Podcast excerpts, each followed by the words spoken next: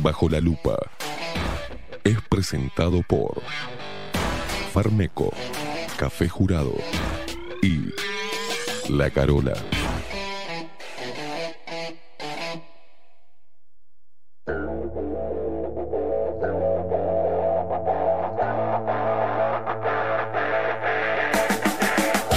A partir de este momento, momento. Esteban Queimada Pone la actualidad del Uruguay. Bajo la lupa.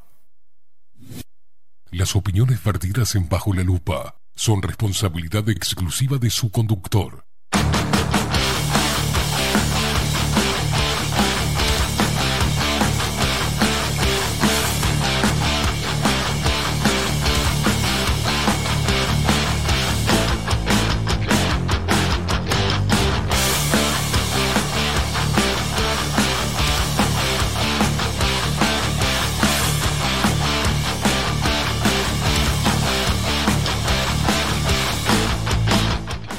Pero muy buenos días. Bienvenidos a un nuevo programa de Bajo la Lupa por aquí por la 30 Radio Nacional.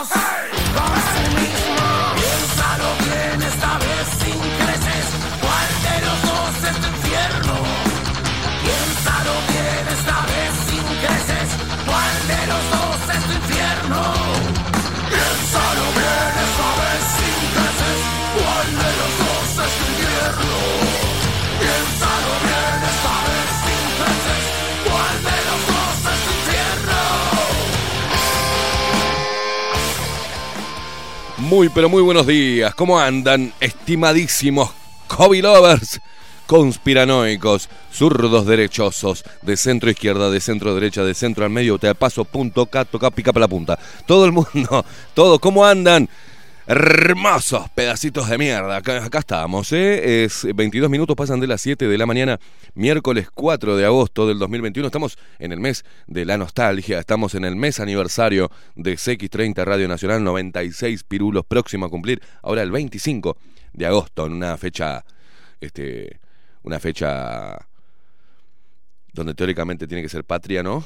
Y es una fecha donde están todos resaqueados por el 24. Es una cosa rara.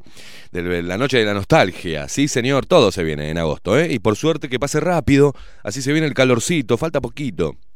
Poquito, poquito, poquito, mientras que están queriendo vacunar con la tercera dosis, cuarta, quinta, sexta, están metiendo, están haciendo cualquier cosa y seguimos así en este país cada vez más pelotudo, pero es nuestro. ¿Qué le vamos a hacer? Es pelotudito el Uruguay, pero es nuestro, es nuestro pequeñísimo país, hermoso, que lo están saqueando con un montón de estupideces. Así arrancamos esta mañana. Qué frío que hace la reputísima madre. Cuatro grados, me dice acá. Pero se me congelaron las... Se me con... No me... No me... ¡Oh! Me imagino a Luis la calle Pou arriba de la tabla con esto. ¡Uh! Surfá conmigo. no, no te imaginas salir la calle Pou con el pelito así en la tabla, ¿no?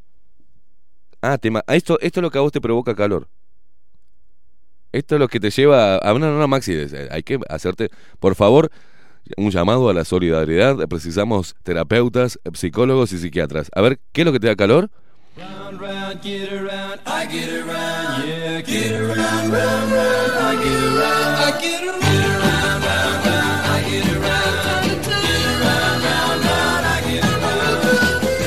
Ok, Maxi, ok.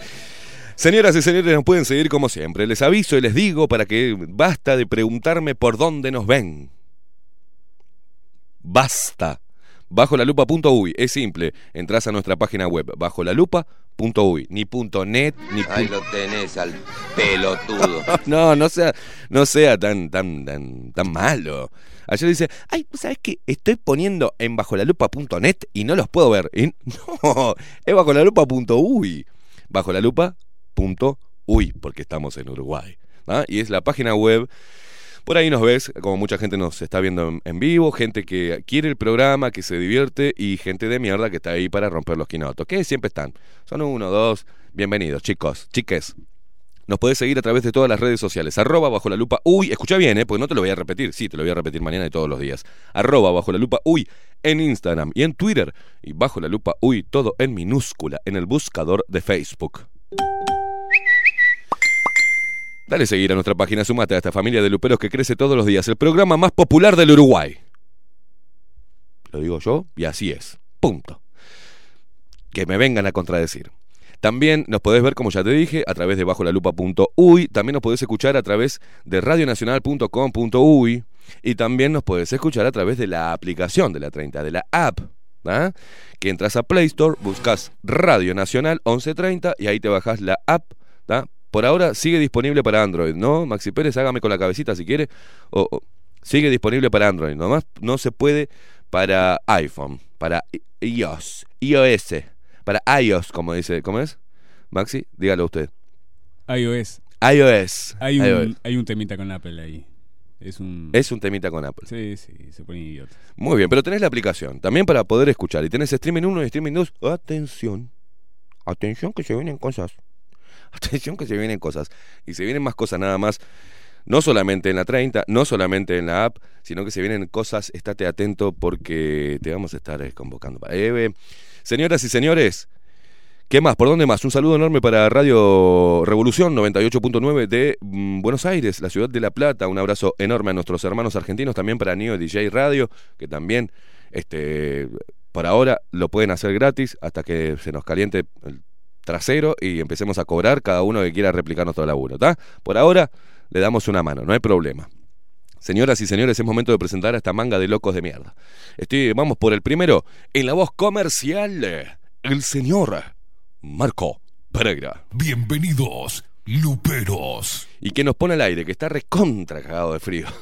Que es un hombre que lo sufre mucho, que pone cara como diciendo la puta madre, de frío de mierda. Sí, estamos hablando de él, del intolerante número uno en los controles. Es el único, el inigualable, el hombre más buscado, el hombre más requerido, el hombre que lo llaman de todos lados y dice, no, por ahora no, me quedo acá, tranquilo. El hombre que tiene propuestas, que, que está del otro lado ya, que sabe positivamente que tiene trabajo, que trabaja donde quiere, donde quiere. Estamos hablando del mejor, del pulpo Voldemort, Maxi Pérez.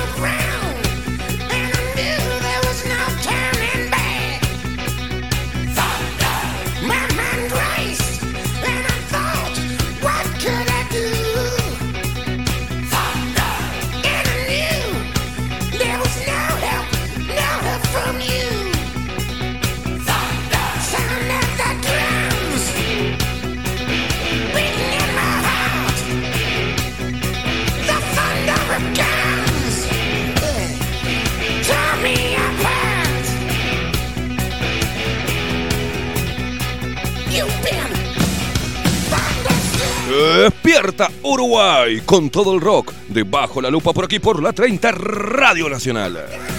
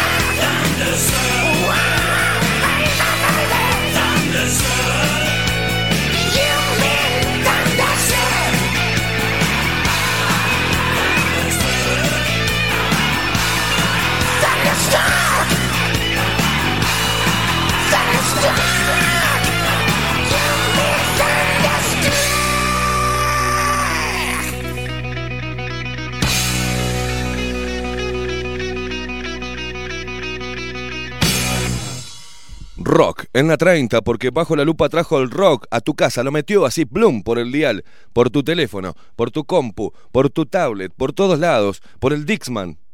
No, no hay mano. No En tu Wallman. Estamos. Te podés grabar, te vamos a regalar cassette vírgenes para que te puedas grabar el programa. ¿eh? Y algunos cassettes viejos que tenemos del Puma y de Diango, como le hacía mi madre, que se los regrababa, después me corría con la chancleta. Para que le pongas un papelito mojado, te lo chupes un papelito, lo pongas en el agujerito y lo puedas regrabar. Sí, señor. Te estamos regalando eso en el mes de la nostalgia. Bajo la lupa te trajo el rock para que te pongas, para que te pongas bien intolerante. Qué lindo recuerdo. Vamos a meter, eh, ahora vamos a preguntarle a la gente. Para que te pongas bien intolerante, salgas a la calle y le pongas el pecho a las balas. O vos, a vos te hablo. ¿No tenés música romántica ahí? Ah, no, te mato, ¿no? Porque mirá que es el mes de la nostalgia. Y un lento para que te bañes y salgas con ese olorcito a recién bañada, ¿viste? Te pongas uno de esos perfumes tan ricos que tiene la, mujer. Si no tenés perfumes caros, no importa. Un Veritas, ¿viste? Igual, no hay drama. Pero ese olor a mujer limpita, recién bañada. Se maquillan, se peinan. Y salen con... Son tan divinas las mujeres. ¿ah? Y... Yo te imagino así. Yendo a la cocina, preparándote un café jurado, obviamente y pensando con tus uñitas bien prolijitas, tus anillitos y esas cosas que se ponen las mujeres que le quedan tan lindos. Con el pelito recién húmedo, ¿no? Tomando un café. Toda vestida pero con pantuflas todavía porque no te querés poner los taquitos ni te querés poner los... Es tan lindo.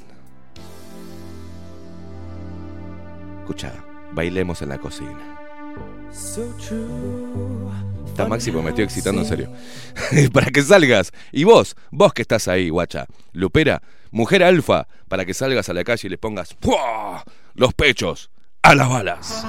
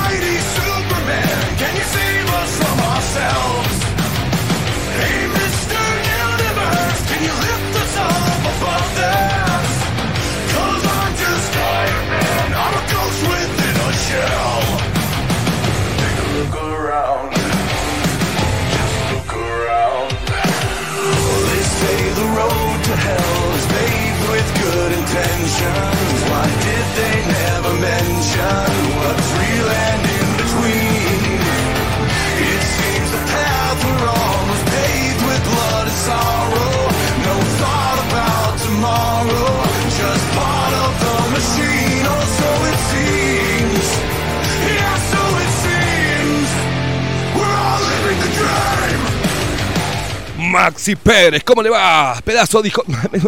¿Cómo anda? Muy buen día. Estoy como loco hoy. Vio, vio- vio el, vio el contraste, ¿no? Hola, ¿qué tal? Buen día. No me haga la gran Aldo, ¿eh? No me haga la gran Gabriel buen Pereira. día, Queimada, ¿cómo anda? Pregúnteme, ¿Cómo yo soy Gabriel Pereira. Pregúnteme, con todo el ímpetu, a ver. Buen día, Queimada, ¿cómo anda hoy? Bien, bien, acá andamos. Preocupado por los pobres y con el frío que hay gente durmiendo en la calle. ¿Pero por qué? ¿Qué le pasa? ¿Por qué está así, tan cabizbajo? No, porque hay mucha pobreza en el país, a mí me conmueve. No, Y pero ánimo, Queimadas, por favor. No puedo. Por favor, póngale ánimo esta mañana. No puedo ser feliz si otro no es feliz. Si mi país no es feliz, yo no soy feliz. Punto no- no típico puedo. uruguayo. No puedo disfrutar de mi 4x4, de mi casa de doble planta. No puedo disfrutar de los placeres de la burguesía mientras que sé que otro no lleva algo triste porque si no, no. No, no puedo, no puedo, no puedo, Algo triste, algo triste. no puedo. Ahora sí. Hoy me levanté mientras que me hacía un, mate, porque soy bien uruguayo. Me comí una torta frita que había quedado de ayer, que me hizo Doña Tota, que me regaló mi vecina. Mientras que comía la torta frita, un grasienta, fría, y tomaba mate. Venía para la radio. Bajé de mi casa de doble planta. Prendí la 4x4. Y en el camino, mientras que venía calentito con la calefa, veía gente durmiendo en la calle. Y me sentí mal por la cantidad de dinero que tengo en la cuenta. Y tuve un impulso de sacar plata de mi cuenta y regalársela. Después se me pasó, ¿no? Fue un instante.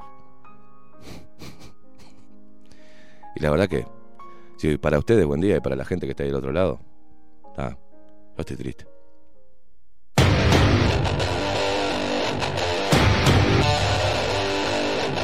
Toda, todas las mañanas con el mismo martirologio, hermano. ¿Qué la parió?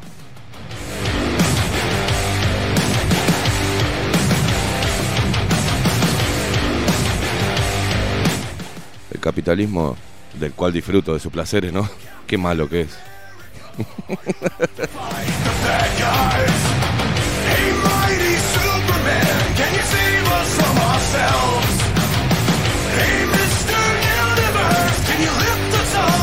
Quiero mandarle un saludo enorme a esta genia que me arde el brazo, pero a esta genia de Betiana Soria, ¿eh? Eh, ayer eh, me está haciendo una manga de la, re- la madre, todo diseño de ella con algunas ideas mías rompiendo los huevos, como siempre, ¿no? Pero qué paciencia que me tiene. Está quedando una cosa, pero espectacular. Aparte tiene, tiene una mano, la verdad, fuera de joda. Mientras que te parla, ¿viste? Tiene como, es como que te hipnotiza. Te va hablando y ra, ra, ra, va rayando tranquila. Y bueno, te das cuenta, cuando querés acordar, estás tú, ay, me pegó. todo lo que hizo. Impresionante, ¿eh? Para que tengan una prueba de eso, entren Sí. al, al Instagram de ella. Obvio. Arroba bets-arts. Y ahí van a ver todo el trabajo eh, espectacular. Está en eh, Facebook también.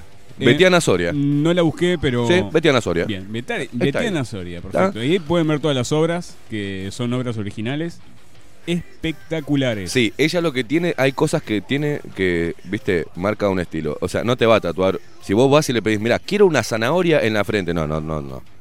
Quiero el escudo de Nacional en el... No, no, no, no. no. Es arte.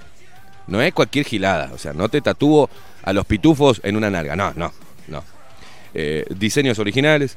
El, el- lo que vos te hagas con Betiana Soria. Aparte se toma el trabajo de diseñarlo, de ver tus gustos, de llevarte, mirá, esto no te va a quedar bien porque, no sé, por tu, tu color de piel o el tono o en el lugar, va a quedar como el, como el trasero, ¿viste? Y es toda, toda dulzura. ¿Cansado? ¿Estás cansado de ver tatuajes siempre iguales? Copias de copias, de copias, que no dicen absolutamente nada de vos. Elegí a una artista que pueda llevar tus ideas al límite, creando diseños originales e irrepetibles.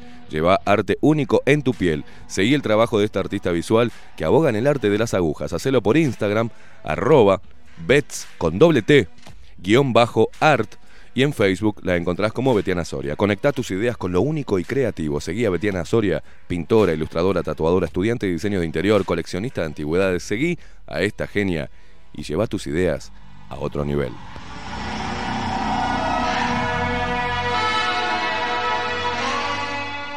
Sí, señor. Un abrazo. Y para hacer. ¡Ah! ¡Ay! ¡Ay, a bruto! No sabía que se iba a pegar ¡Bruto! no sabía que se ¡Me iba a pegar asustaste, tarado!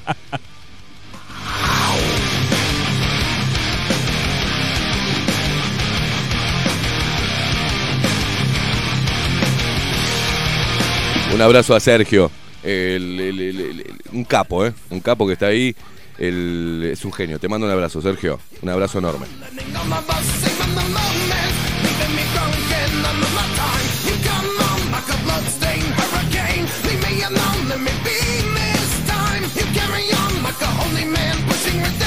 Bueno, en instantes nada más, en instantes. Recuerden que Pablito Boraño eh, cambió el horario por temas este, laborales de él, personales. Y va a estar eh, a las 8, arranca la columna de Pablito de Historia. Así que quédate ahí prendido. Después a las 9 seguimos con noticias y seguimos entre nosotros. Pero dentro de un ratito llega Pablito Boraño. Y la gente se comunica, Maxi Pérez, a través de Bajo la Lupa Uy por Insta, eh, por, por Telegram. Telegram. Telegram. Telegram. Por Telegram. Por Telegram. Por Telegram. ¿Te quedó claro? Por Telegram. No tengo, bájatelo, hermano. No, pero no puedo. Bájatelo. Si Alberto, que tiene 82 pirulos, tiene Telegram y me manda cosas por ahí, y me manda links y me manda fotos, o sea, a ver, a ver. 82 pirulos tiene y está usando Telegram como loco. Así que vos también lo podés hacer.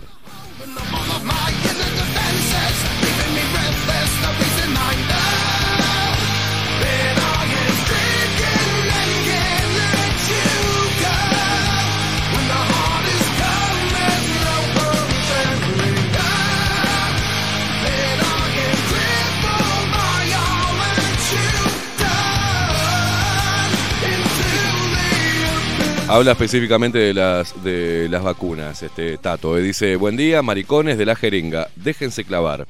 Que el que probó le gustó. Dice, por algo se empieza. Un saludo enorme para los dos. A darle duro y parejo y tranquilo. Abrazo, Tato.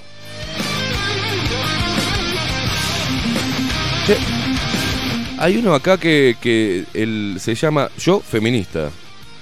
¿Qué es? ¿Quién sos? Yo Feminista que me mandó sobre la ingeniería lingüística. Acá, yo. Le- léalo ahí, léalo Yo- porque puede ser este. No, sarcasmo. no, sí, hay sarcasmo, obviamente, porque me manda. Buen día, Luperos, les dejo una foto para que se diviertan.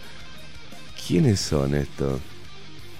Está bueno, ahora lo voy a leer.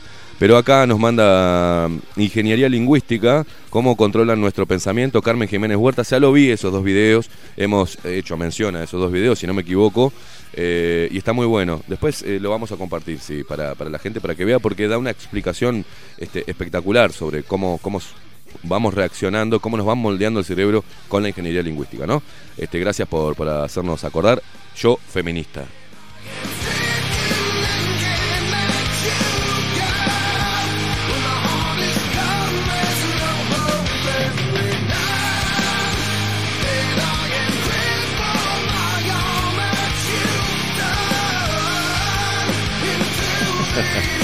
Ah, la foto es de Yuyo Brothers. Este, dice, en ese momento, acá una, una publicación del perfil de, de Yuyo Brothers en, en, Instagram con una cara con Luis Alberto Heber. Ah, vaya a saber de qué año es esto, ¿no? Dice, en ese momento ya sabíamos que ibas a llegar lejos, Luis Alberto Heber. No te olvides de esas noches y tiranos un carguito, dice, y acá está abrazado con todo con una cara de pedo pedalín bárbaro. Está bien, ¿no? Es su vida personal, tienen que empedarse los políticos.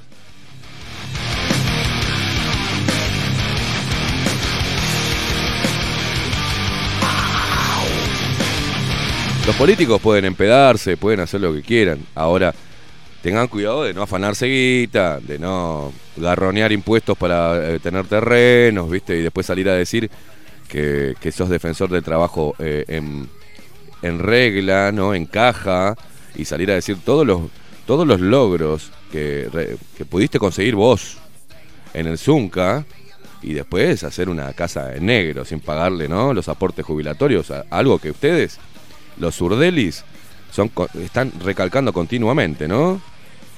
Puedo. Raro, esas cosas no se pueden hacer en realidad. Quedarse con Voy plata a- del pueblo tampoco. Un anexo, un anexo a lo suyo. Claro. Eh, Pero se pueden em- empedar. Hechos, no palabras. Hechos, no palabras.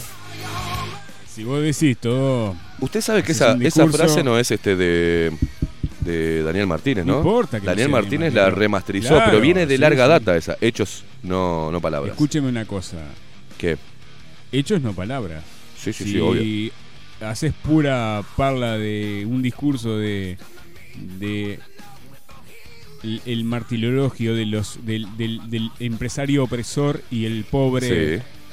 y después ¿Se acuerda cuando estuvo acá? El, el bocón Sí, este, porque no, no es este, es muy parecido al bocón, ¿viste? me da lástima pegarle pobre hombre No, no, pero cuando estuvo acá, que vino a hacer ese papel de nene enojado, que vino y dijo, no conozco el programa, y le dijimos, "Sí, ahora lo vas a conocer.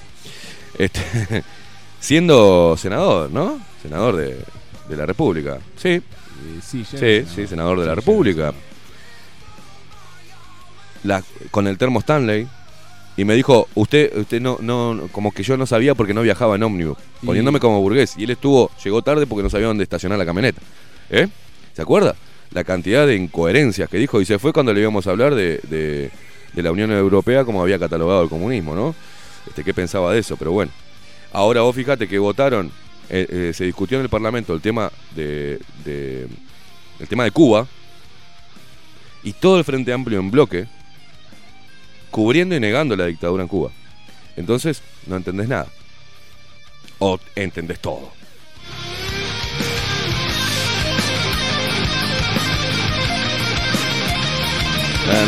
Una diputada, la, la que parece Castorcito, del Frente Amplio, la de pelito cortito, no me acuerdo el nombre.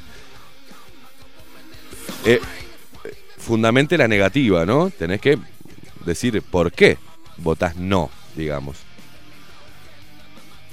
Y dijo, según dijo, quiero traer a- al Parlamento. Según las palabras de Roger Water. de Roger Water, el, el líder de la conocidísima banda Pink Floyd, dijo, si vos tenés una casa, si mi casa te gusta y me la querés comp-", Y la cortó este, Argimónica, eh, eh, diputada. o sea, ¿qué van a hacer al Parlamento? Hablar estupideces al Parlamento. ¿Cómo vas a fundamentar tu negativa o tu posición dentro del Parlamento trayendo una frase de Roger Waters? O sea, un bolazo. ¿no? Yo creo que la cagó y citándolo, ¿no? Tendría que haber dicho sol- simplemente la frase. La frase. Claro. No, y que no después- era una y- frase, era como un cuentito. Y bueno, y después, después, yo qué sé, tendría que haber dicho el concepto final. Porque todavía estaban con que Estados Unidos lo bloqueó. Entonces, porque usta- Estados Unidos bloqueó a Cuba, aunque Cuba pudo negociar con los demás países, salen a pegarle a la gente, ¿no? Eh, eh, metieron en la miseria a todos los cubanos, eh, muertes, desapariciones, eh, juicios ah, sin, sin, nada, sin ninguna garantía. O sea, te agarro, digo que sos un traidor a la revolución y te meto en cana y desapareces, ya está. Eso pasa en Cuba, mientras que ellos, los líderes de la revolución, gozan de los placeres del capitalismo y de la burguesía y de, y- y de las y toda la familia quedó parada y andan viajando por Grecia, los nietos, los hijos, están todos parados y todos llenos de guita, mientras que los cubanos, su propio pueblo, al que teóricamente defendieron del imperialismo, está en la miseria total. ¿no? Y todavía hay personas acá, tan mala leche, tan mala gente, como los, todos los que integran el partido del Frente Amplio, que siguen, y los comunistas de mierda, la otra vez me tocó escuchar a un viejo de mierda, decir, ah, eh, cuando eh, estaba en un lugar, no voy a decir dónde, pero tuve que escuchar a un viejo de mierda decir que los problemas de los cubanos que lo arreglen los cubanos. Ah, ahí sí que los arreglen los cubanos. Todos en bloque, Carolina Cosa, Daniel Martínez, ¿se acuerdan? No te pongas semántica con el tema de Venezuela. eh, Carolina Cosa dijo que para ella no hay dictadura en Cuba. No sé en, en qué planeta vive. Está a tres pelos. Eh, entonces vos decís, bueno, si no. Y después del otro lado tenés la preocupación repentina de, el- de los derechosos con Cuba, ¿no? Hace más de 60 años que están en la misma. Pero ahora hay que decir que Cuba es una dictadura y ahora hay que pararse fuerte. Mientras tanto, líderes blancos han eh, ido a, a fumar habano con Fidel Castro, ¿se acuerdan? ¿Ah? Y han ido y han hecho trato siempre y siempre ahí saludamos al cumpleaños del Partido Comunista y a la Revolución Cubana y en todos lados y nadie dijo nada, ¿no? Pero ahora parece que hay que estar en oposición a lo que está pasando en Cuba repentinamente y como siempre la izquierda rancia justificando lo injustificable. Pero bueno, este es el, el país hermoso este.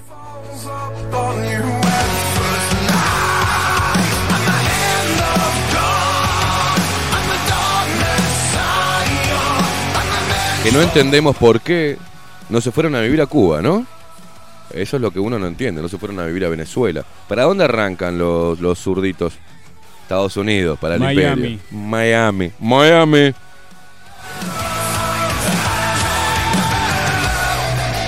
Londres, Ámsterdam, Berlín. Hay muchos en, Aus- en Australia también, ¿eh? Eh, Rajaron muchos para Australia en ese tiempo.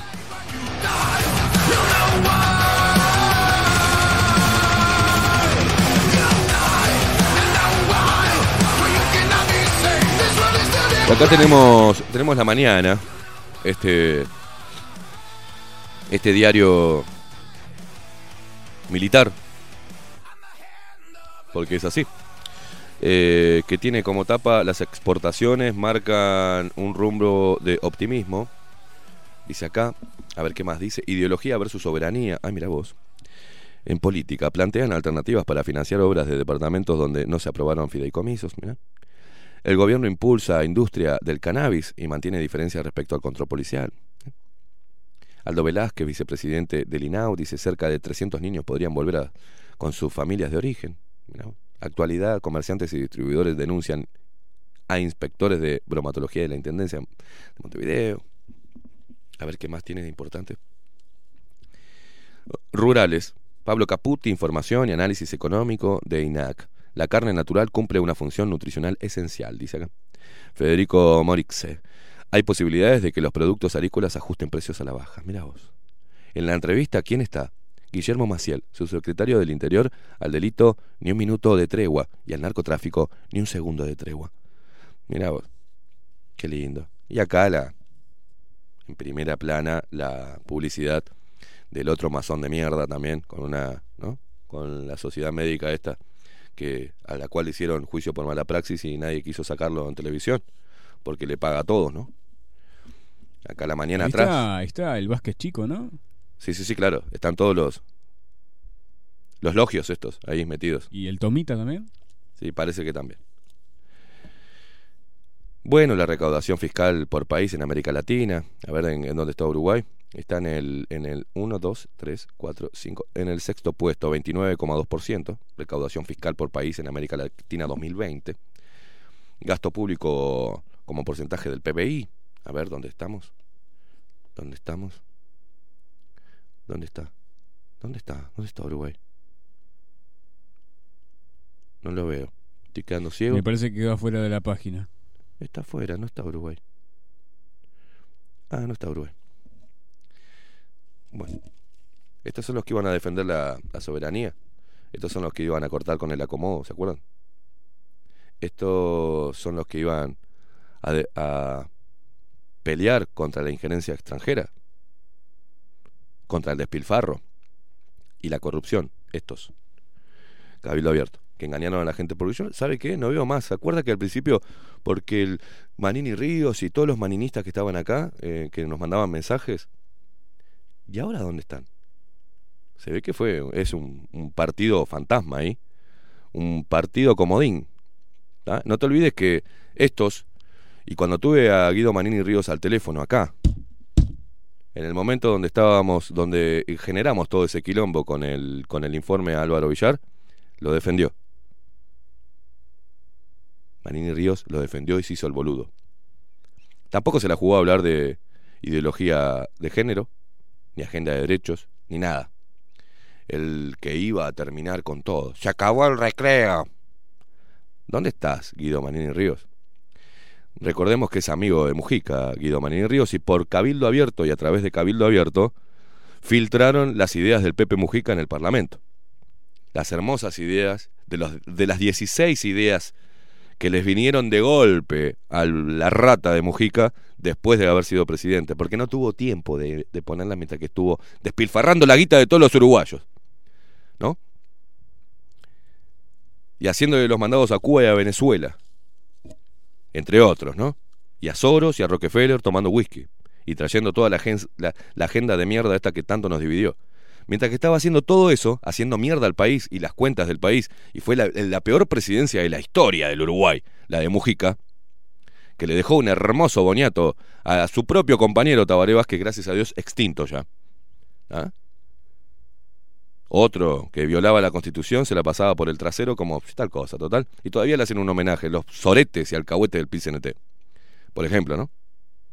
Menos mal que algunos sindicatos no, no adhirieron a esa lamida de, de, de culo monumental, ¿no? Pero estos son los que iban a, a defender a la patria, los patriotas. Los mismos que se sientan a comer asado con los comunistas. Fueron los mismos, ¿eh? Los mismos que hicieron el pacto del Club Naval con el Partido Colorado. Los mismos. Estamos hablando de los mismos. La misma generación la que está acá metida, ¿eh? Y estos teóricamente se alzaron como la solución a, la defensa de la patria, de las tradiciones, ¿no? Y como un- una herramienta principal para pelear contra la injerencia extranjera. Míralos vos. Míralos vos. Y siguen con, el- con esto, ¿no? Subime la música. Maxi.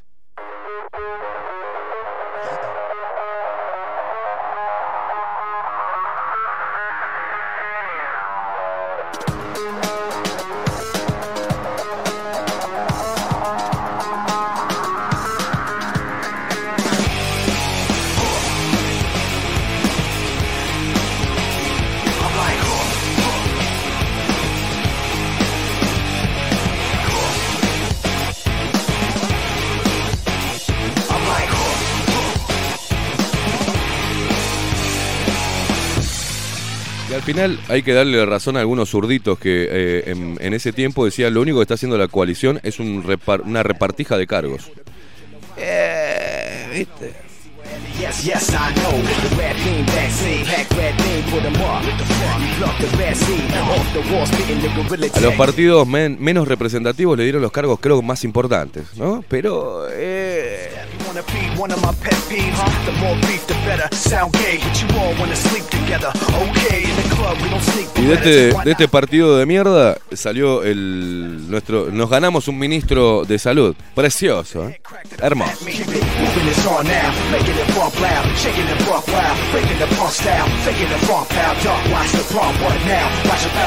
Que tiene una especialidad ahí este, suspendida por el Círculo Católico. ¿Y de dónde sale el presidente de ACE? Del Círculo Católico. Que tiene una persona como Remo Monseglio metida en turismo. Ese Remo Monseglio que era suplente, legislador suplente, que había estado ya, que había ejercido como su, eh, legislador suplente y que le vendía en forma privada a cinco departamentos sus servicios de turis- turísticos, ¿eh? ¿Eh? Por 20 mil pesos por mes. Eh, pero está ahí porque es bueno. ¿viste? 30 friends get knocked out, turbulent wind. Hopped out. donde pusieron a otro corrupto, como el cangrejito rojo, ¿ah? que lo acomodaron ahí. Ah, lo acomodaron igual, porque no importa si es corrupto, ¿no? Si es de derecha, no es corrupto, y si es corrupto, no es de derecha. Y el país va así porque tenemos una horda de corruptos, metidos y enquistados en el poder, que no importa. Le lavamos un poco, le, pinta- le pintamos un poquito la cara, dejamos que pasen un par de años y lo volvemos a meter en el sistema. Eh,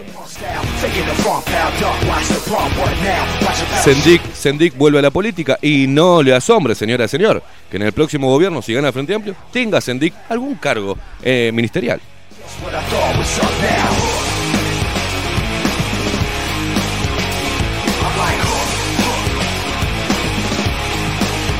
Los que vinieron a decir vamos a ajustar y vamos a acortar, este, achicar al Estado, fueron los primeros que crearon nuevos ministerios y nuevas direcciones. Los que interpelaron al Mides diciendo que era una cueva de comunistas y que se iba mucho dinero de la gente, fueron los mismos que volvieron a firmar con las feministas mucha guita del Mides, con las chicas de eh, Plemuera. Eh, la- las mismas chicas.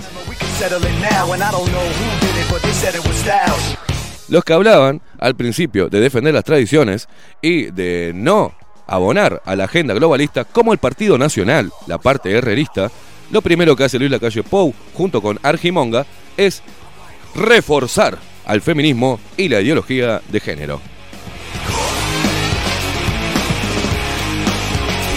Entonces, señora, señor, no hay ninguna versión opuesta. Son todos lo mismo y todos responden no a usted, responden al poder mundial.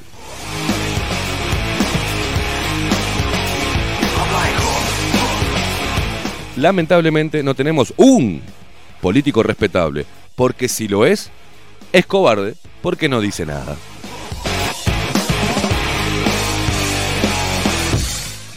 Vamos a la pausa, Maxi Pérez, porque ya tenemos al pibe acá. Al pibe maravilla, al joven maravilla. Estamos hablando de Pa- Pablito Boraño, que viene con su columna, La otra cara de la historia. Pausa cortita, acompañanos hasta las 10 de la mañana. Esto es CX30 Radio Nacional. Y acá ponemos a todo el mundo bajo la lupa. Spitting the gorilla tag team. What's up now? Duck down, suck, they can't breathe. Oh, you know the routine, the demon effect. Please don't step. You wanna be one of my pet peeves? Huh? The more beef, the better. Sound gay, but you all wanna sleep together. Okay, in the club, we don't sneak Berettas. Why not? We got so much street credit, the fucking police let us. Now that's bullshit, huh? cause we don't back heat. So come and get your head cracked at a fat me. Keep it moving, it's on now. Making it bump loud, shaking it rough loud. Breaking the punk style, faking the funk pal. Duck, watch the bump, what now? Watch a battleship down. Click, click, pow, nah, down. Just what I thought was up now. Click, click, pow, nah, down. Just what I thought was up now. I'm like,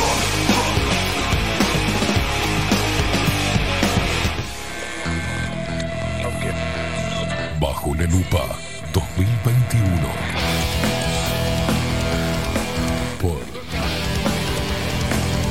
Nacional. Bajo la lupa. Periodismo independiente. Ya volvemos.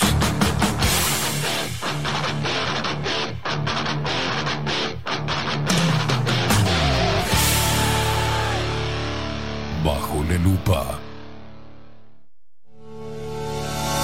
En Homeopatía Farmeco, Farmacia Ecológica del Uruguay, nos dedicamos exclusivamente a la elaboración de productos naturales con los más altos estándares de calidad y seguridad. Homeopatía, terapias florales, fitomedicamentos, fórmulas magistrales, cosmética natural y alimentos naturales. Estamos en nuestras dos casas, Constituyente 1735 y en Zabala 1377. Teléfono 2 403 2341, WhatsApp 095 85 45 32. En la web www.farmeco.com.uy. Enviamos a todo el país.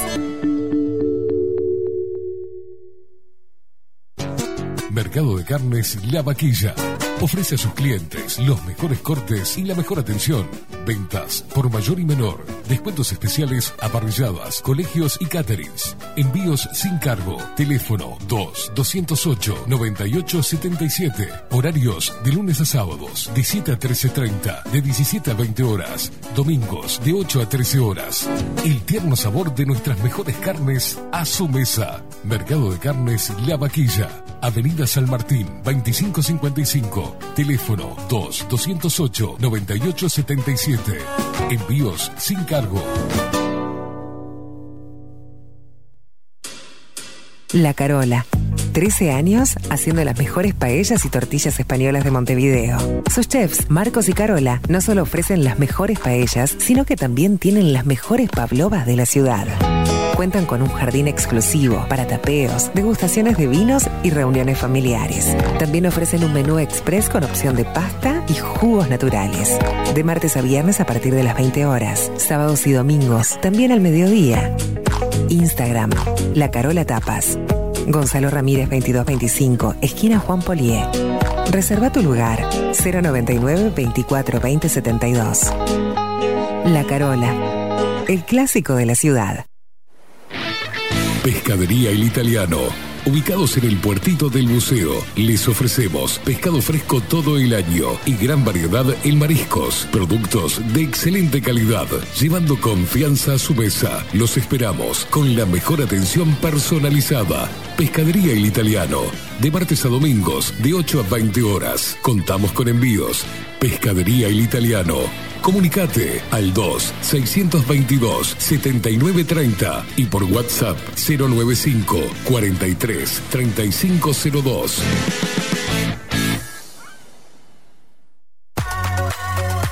Mercería Las Labores. La mercería más antigua del país, desde hace más de 100 años junto a vos. Tristán Baja, 1524, abierto de 9 a 19 horas. Visítanos en www.lanerialaslavores.com.uy. Facebook, Mercería Las Labores. En Instagram, Mercería Lanería Las Labores. 094-893-881. En artículos de mercería y lanería, lo que no encuentra aquí, no existe. Si busco timbres notariales. Salón Libertad. Y si busco juguetes. Salón Libertad. Y si busco. No busques más. Salón Libertad tiene todo lo que te puedas imaginar. El salón más completo del centro. Agencia oficial de timbres notariales, profesionales y judiciales. Y si busco fotocopias. También en Salón Libertad. Paraguay 1344, teléfono 2-938-33. Y si busco golosinas, y si busco refrescos, y si busco alfajores. También, Salón Libertad, 2-938-33. Dermoestética Integral. Tu piel, nuestro lema. Porque sentirte bien es parte de tu salud y bienestar. A la hora de cuidar tu piel y cuerpo, ponete en manos de nuestros profesionales. Acá encontrarás todos los tratamientos y los mejores resultados para la salud y la belleza de tu piel, cuerpo y alma. Contamos con las últimas tecnologías en depilación definitiva, tratamientos corporales y faciales. Además, te ofrecemos todos los tratamientos para el cuidado de tu piel en casa. Y lo que no puede faltar, tu momento de relax. Te ayudamos a cuidarte y sentirte bien. Dermoestética Integral. Agenda tu consulta diagnóstico sin cargo por el teléfono 092 37 27 11. Wolfer Contenedores. Realizamos oficinas, viviendas y proyectos a medida. En Wolfer Contenedores armamos el proyecto para tu vivienda con uno o más contenedores. Visita nuestro showroom en Ruta 1, kilómetro 155-500 y elegí tu vivienda. Wolfer Contenedores para entrega inmediata. Informate al 094-263-705 45 20 31 63 o en wolfer.com.uy. Wolfer Contenedores desde Colonia y Montevideo para todo el país. Estudio Jurídico Notarial, Perezcal, Schneckenburger y Asociados. Más de 25 años de experiencia en todas las materias, representando a estudios nacionales e internacionales. Una amplia trayectoria en materia penal, sucesiones y reivindicaciones. Más de dos décadas de experiencia recuperando terrenos ocupados. Torre Gorlero, oficina 20, 21 y 22. Doctor Perezcal, 099-309-319. Doctor Carlos Schneckenburger, 099-667-087. Estudio Jurídico Notarial, Perezcal, Schneckenburger y Asociados. Bilden, transformación digital. Creamos la estrategia de transformación digital para que tu empresa avance y se adapte a los desafíos de hoy. Desarrollo y posicionamiento web, community management, planes de marketing digital. Bilden, transformación digital. Comunicate al 094 400 060 o escribinos a hola@bilden.uy. Violeta Cosméticos. Todo perfumería, maquillaje y cosmética nacional e importada. 44 años de trayectoria nos respaldan para darte el mejor asesoramiento. Seguinos en las redes, en Facebook, Perfumería Violeta Cosméticos, Instagram, arroba Perfumería Violeta. Teléfono 4342-2791, 4342-9524. WhatsApp 092-306-779. Violeta Perfumería Cosméticos. Sarandí 549, San José. Envíos a todo el país. Mencionando bajo la lupa 10% de descuento.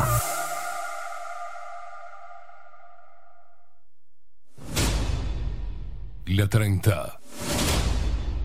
Radio Nacional. Puso la mañana de las radios bajo la lupa. Esteban Queimada hace periodismo en serio. De lunes a viernes, de 7 a 10. Bajo la lupa. Y agárrate fuerte. La 30 1130 AM. Escribinos por Telegram. Arroba bajo la lupa uy.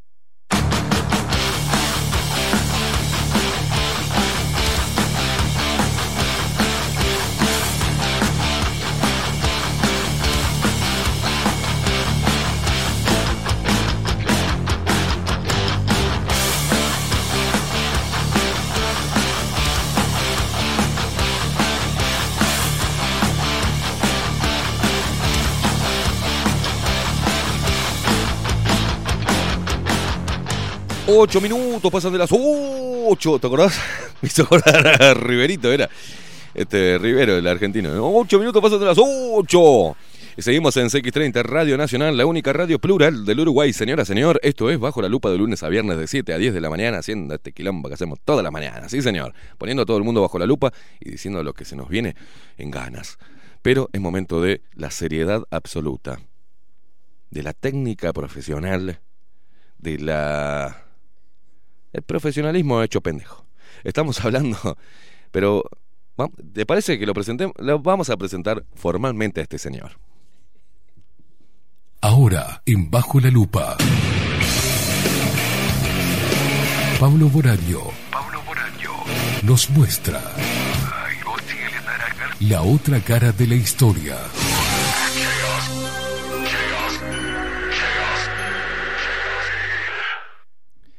Doctor Pablo Boraño, ¿cómo le va?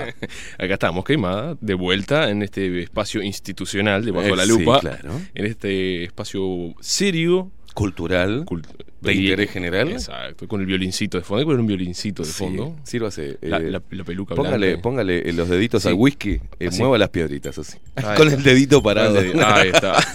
Con el dedito. ¿Cómo anda, Pablito? Bien, bien, acá andamos, Queimada. Qué Contentos frío. de volver. Paco, no me digas. Ahora que entro más temprano. Un frío maquiavélico. Vio que no dije un frío de la puta madre, ¿no? Que estoy No, no, cada me gusta, mejor. me gusta. Un frío maquiavélico. Hay que ser poético como una rosa bañada por rocío de primavera. Eso es lo más poético que le salió. No sí, se más achanta, no se achanta, Pablito, no se achanta. Bueno, Queimada, yo trato de hacer lo mejor que puedo. ¿Cómo andan sus cosas? Bien, querido, bien, querido, bien. Pen- Tome un traguito si quiere, tome un traguito. Pendiente, Tome, tome. pendiente, gracias a Café Jurado, como siempre. Obviamente, Con el mejor su- café. Con su arrullo tempranero. Se va a atragantar, boludo. Ah. Bueno, ¿cómo anda? Bueno, cuéntenos, ¿qué nos qué- ¿dónde nos quedamos? La gente quiere saber. La columna anterior, queimada, es como la clase anterior. Bueno, en la columna anterior hablamos de nuestro ex ex presidente muy lejano del periodo 1907-1911, Mm. Claudio Williman González. Ese presidente que fue el quien estuvo en el periodo sándwich entre los dos valles, entre Es los, dos, entre los dos valles, no, entre el mismo valle, pero las dos presidencias de José Valle y Ordóñez. Hablamos, bueno, un poco de, de lo que fue ese, ese periodo. ¿Se acuerda que fue un presidente bastante como conservador? Eh, para aprobó solo una ley so- como social, una ley para los obreros de seguro de trabajo, pero en esos cuatro años en que Valle supuestamente se va a Europa para no interferir en la presidencia de su amigo, que no se sabe si fue tan así, whatsappió bastante para acá. Sí, sí. El WhatsApp estaba al rojo vivo. Bueno, vuelve, estando en Europa, Valle y Ordóñez, estando en Europa es proclamado ya candidato a la presidencia, ni siquiera estaba en el país. Mirá vos. Creo que le ganó a Sartori, porque Sartori por lo menos estaba acá cuando, Sí. cuando vino. Eh, nuestro amigo Valle estaba en París. eh, París. bueno, estuvo en- Disfrutando de las mieles de, de- de- de la burguesía y el bueno, capitalismo pero puro. él era un- en realidad en el fondo él era un liberal progresista burgués. Qué raro eso. Liberal progresista burgués. Sí, Es una sí, sí, sí, Hemos hablado de algo que hay más. Sí, Sí. es como liberal conservador también, es contradictorio y sin embargo los hay. Y son más utilizados peyorativamente que un liberal progresista. Sí. Estuvo en Egipto, se sacó fotos con su prominente vientre enfrente de las pirámides. Sí, sí, no, no la puede conseguir en buena resolución, pero prometo traerlas, pues esas fotos son Con su incre- prominente vientre. Sí, un vientre generoso. Bueno, en las pirámides, bueno, estuvo en París, recorrió un montón de lados. Bueno, y ya estando de paseo aún, esos cuatro años que vivió con su con Amalia, Pará, su pará, pará. mujer. ¿Cuatro años de- estuvo de, de gira artística? Four years. ¿Qué lo Cuatro parió? años, sí. Andaban bien la cosita del Valle, ¿eh? Y bueno, fue presidente, Ñero. Ñero, fue presidente. Claro, ¿Qué querés? No estaba juntando uno- pucho. No, bueno, morlaco. Claro, estaba, no estaba cuidando coche en París. Estaba, Cuatro años sabáticos se tomó. Sí, cuatro añitos, am- eh, bajando línea, ¿no? Bajó línea. Y, eh, insisto, estando en Europa aún, Fue, pero le dijeron, vaya, venite porque mira que sos candidato. Bueno, el muchacho sí vino, se tomó un barquito y en 1911 y aparece acá, bueno, se tira la presidencia y sale. Obviamente, como era Valle. Bueno, y acá empieza, este, ya hablando un poco más en serio. Dije, era todo en serio el otro, pero bueno. Todo en serio, lo que pasa que es. No, que, eh, llama la atención, llama la atención. ¿Cómo hoy en día se repite? Usted dijo algo antes de que yo viniera acá, eso de visitar Estados Unidos y visitar ciertos lugares. Valle no estaba en contradicción, al menos dice, Pablito Boraño dice que no, opina. Bien. Pero hay otros políticos en la actualidad que sí. Que teóricamente estaban en contra de lo que después fueron a visitar y lamer lo- lo- Sí, ¿no? sí, y si van a Cuba, van a los lugares donde van los, los yankees. Sí, obvio. No van a los lugares No. donde van, los donde deberían ir los que ellos defienden. Exacto. Eso sucede a menudo, sí. Cuánta hipocresía, Pablito Boraño. Y bueno, hay un dicho que dice, no hay comunista más feliz que el comunista que no vive en país comunista. Claro. Y ahí lo, ahí lo, ahí lo, ahí lo, ahí está, porque desde Twitter y iPhone y de la seguridad social que nos, nos promete la democracia liberal burguesa, es fácil Sí, hablar de, y defender los pobres cuando nuestro losa radiante en casa es fácil, pero después cuando estamos allá. No, ¿no? o si no, tienden a minimizar, ¿viste? Y ve, me hice un ranchito. Me hice un ranchito, me ayudaron unos amigos a levantar una casita. De ¿Sabe? dos pisos la casita, pero uno un ranchito. Sí, un ranchito. No tenía dinero en ese momento para pagar los planos. y no tenía luz ni agua, qué No pobre que soy. Luz ni agua. Fíjate si era porque estabas ocupando un terreno y no ¿Entendés que yo soy una víctima? Soy la Claro, víctima acá. Obrero. Obrero. O sea, me la hice yo el rancho. El rancho. El rancho. Dos sopi tenía el rancho y No tienen ni la más puta idea de lo que es un rancho, ¿no? un fenómeno. Sí, el rancho, pero eso es... es- es- eh, eh, Andrade Ranch. Seguro. Se llamaba rancho. Claro, Andrade Eh, Ranch. y se quejaba, el, el loco salía a decir que hasta el 2016 no tuve luz ni Estamos agua. hablando del señor Boca Andrade, si usted no ha, no ha entendido, ¿no? Sí, por las dudas. Por The, dudas. The Mouth.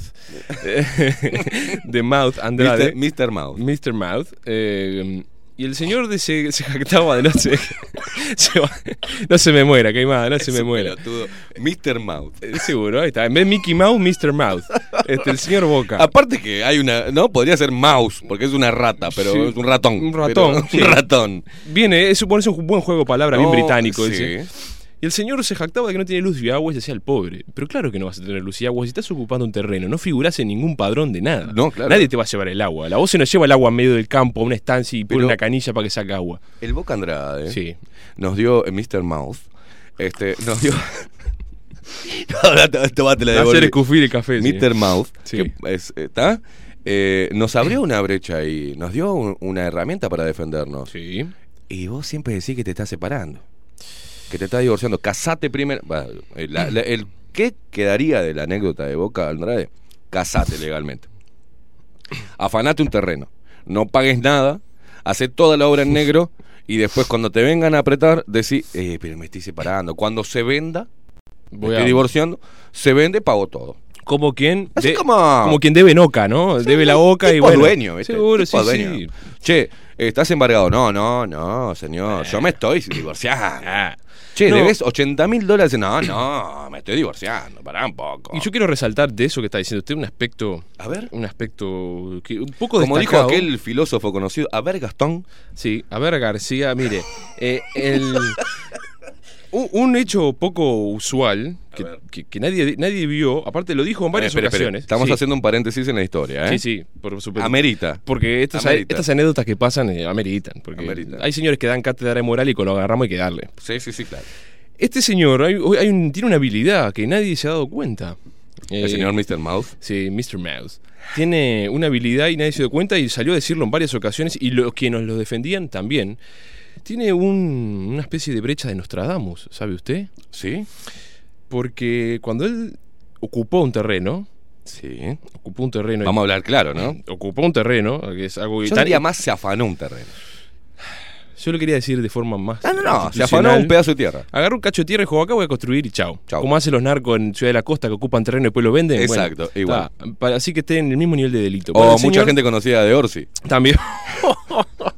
Qué lindo, es verdad. Canelones es maravilloso. Para, perdón, Canelones es maravilloso. Sí, Canelones. Y ni que hablar de los familiares de, de- del otro que después terminó siendo el Ay. héroe de ACE. Sí. Eh, estamos hablando del hombre que tuvo problemas con los viñedos, el No, nene. pero Pere que te sale con Hackenbruch en los 90, que había hecho no sé qué y se quedó con los terrenos. ¿Cómo Sí, se llama? Eh, el de lentes, el que es este. eh, no es Verugo, Verugo no, el, el otro, el hermano. Carámbula. Eh, sí, sí. el señor Carámbula. Carámbula. El, Eh, el rey del nepotismo, ¿no? Este, el- eh, eh, creo Miss- que sentó las bases del nepotismo. Mr. Carámbula en Mr. Glass. Mr. Glass. Mr. Glass metió a todo el mundo en la- en- ¿eh? Eh, parecía Se una- lo vio vinculado también a un, un grave caso de corrupción con Sí. Spa. Bueno, ta- pero no pasó nada. Tenía más ¿viste? empleado que McDonald's la intendencia.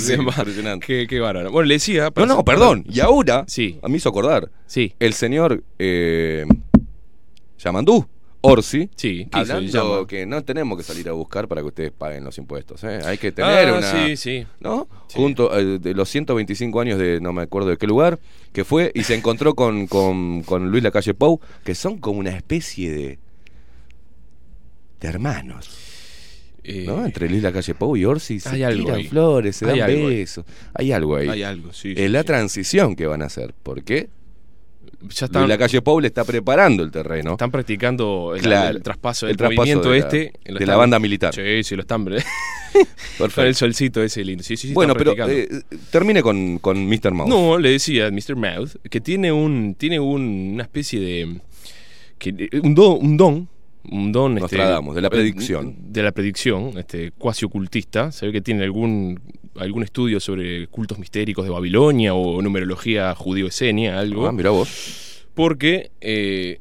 antes de. Cuando ocupa el terreno, ese señor eh, ocupó. ¿Se lo trajo anotado Pablo Boraño? ¿Qué cosa? ¿Se lo trajo anotado lo que está diciendo, no? No, no, no, Ah, no, ah. está- Estaba, estaba arreglando los rulitos estos. Mirá, Ah, mirá qué prolijidad.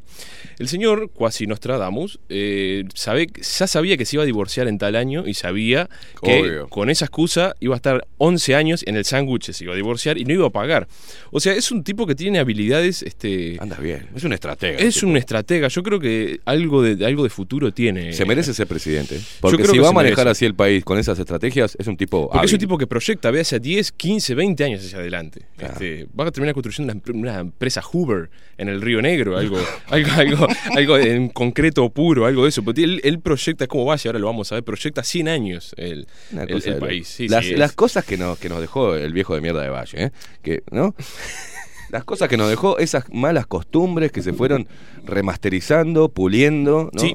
El, el estado de bienestar este llevado al paroxismo extremo, como por ejemplo eh, unos medio millón de empleados públicos que tenemos, este, y, ellos aún así evaden impuestos, o sea que es una doble carga para el, para el fisco, ¿no? Porque cobran del Estado y después cuando le tienen que pagar no le pagan. Es o sea que- rarísimo. O no sea, sé, le- es el- raro. el- uno aportando, cumpliendo las obligaciones con el señor feudal, Sí. lo que hace es pagarle el pagarle el sueldo y pagarle la 4x4, pagarle la los materiales para la construcción La de su casa, la piscina. la piscina, pagarle todo y el tipo tiene el tupe de salir a decir que tienen que pagar los impuestos y estos evasores, ¿se acuerdan todas las cosas Sí, que dijo? sí, sí. Y los burgueses que no, que se afanan todo, que la dibujan, que no que no Favorece al con- evasor, decía. Favorece al evasor. Sí, lo, lo- lo el mismo eh, favorece al evasor.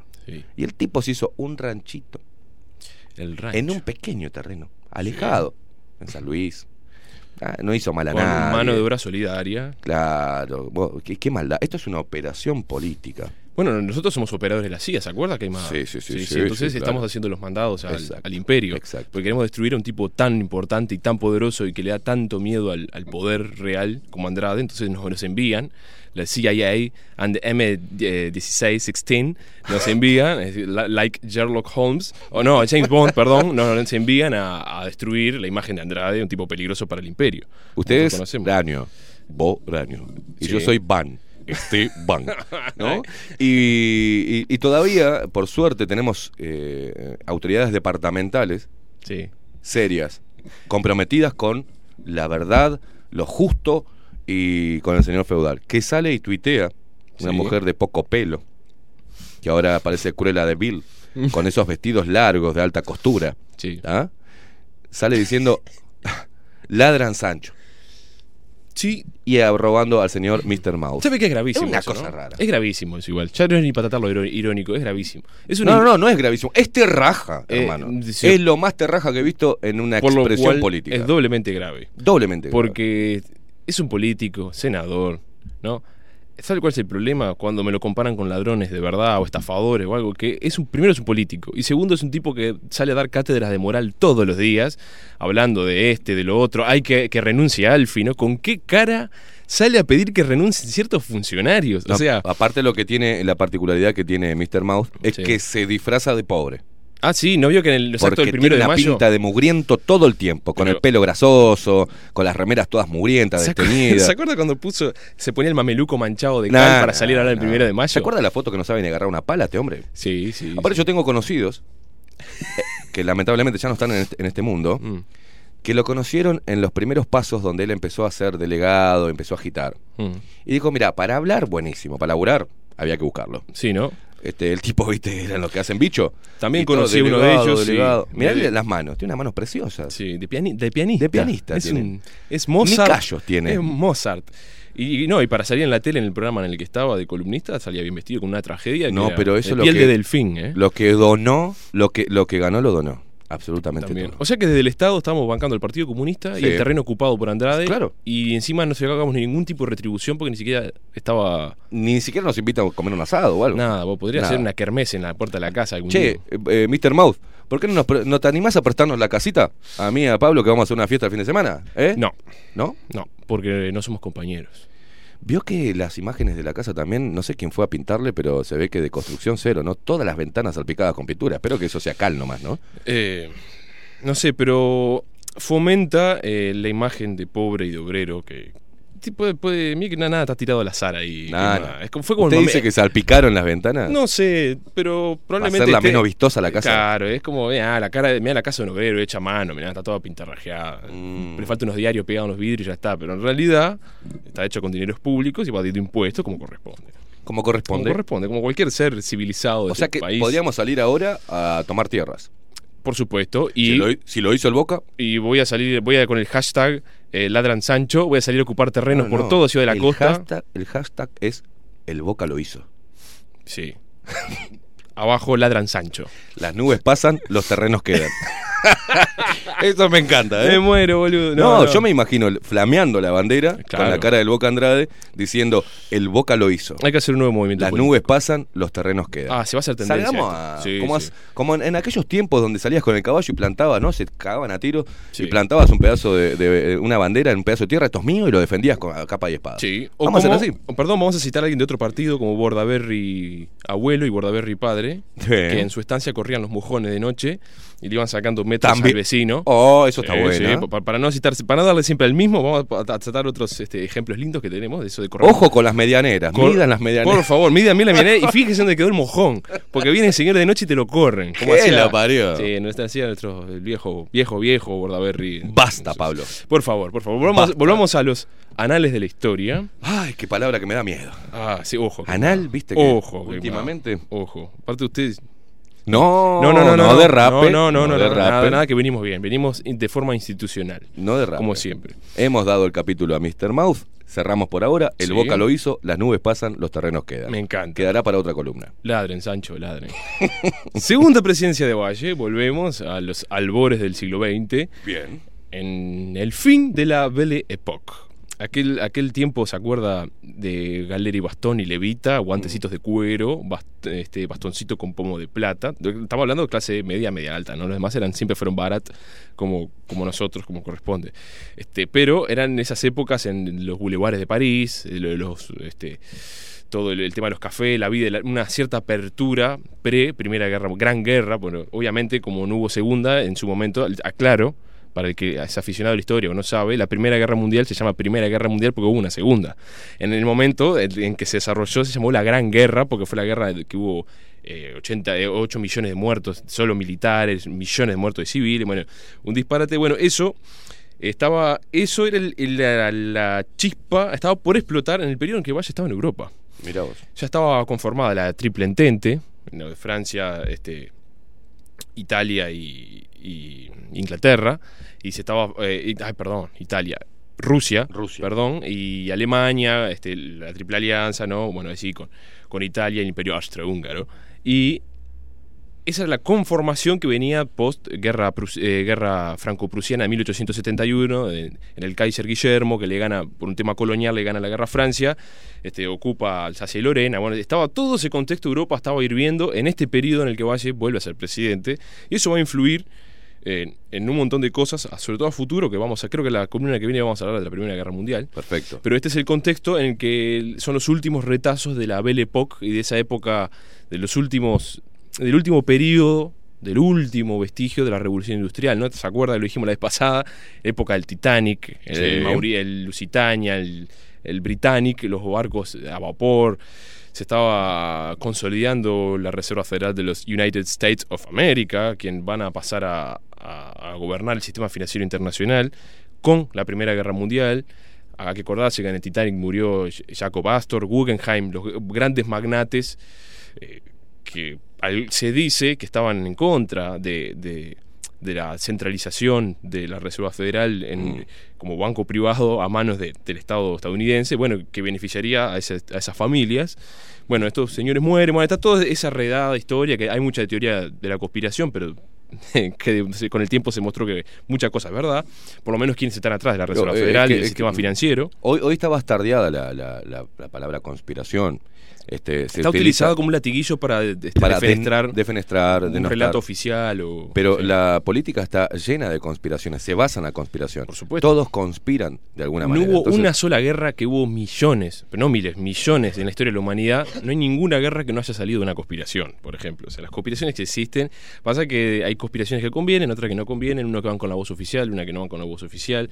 Depende de quién la escriba, porque si el, el que ganó la guerra estuvo en una, en una conspiración, esa conspiración va a tratar de ser tapada por todos los medios y Es mentira. acá no pasó nada. No, yo soy el héroe. Exacto. como, como suele suceder. Bueno, en, en ese contexto de, de chispa que estaba por estallar en Europa es cuando Valle, Jo- José Valle Ordóñez, claro, no este último, porque veo que No. la gente que...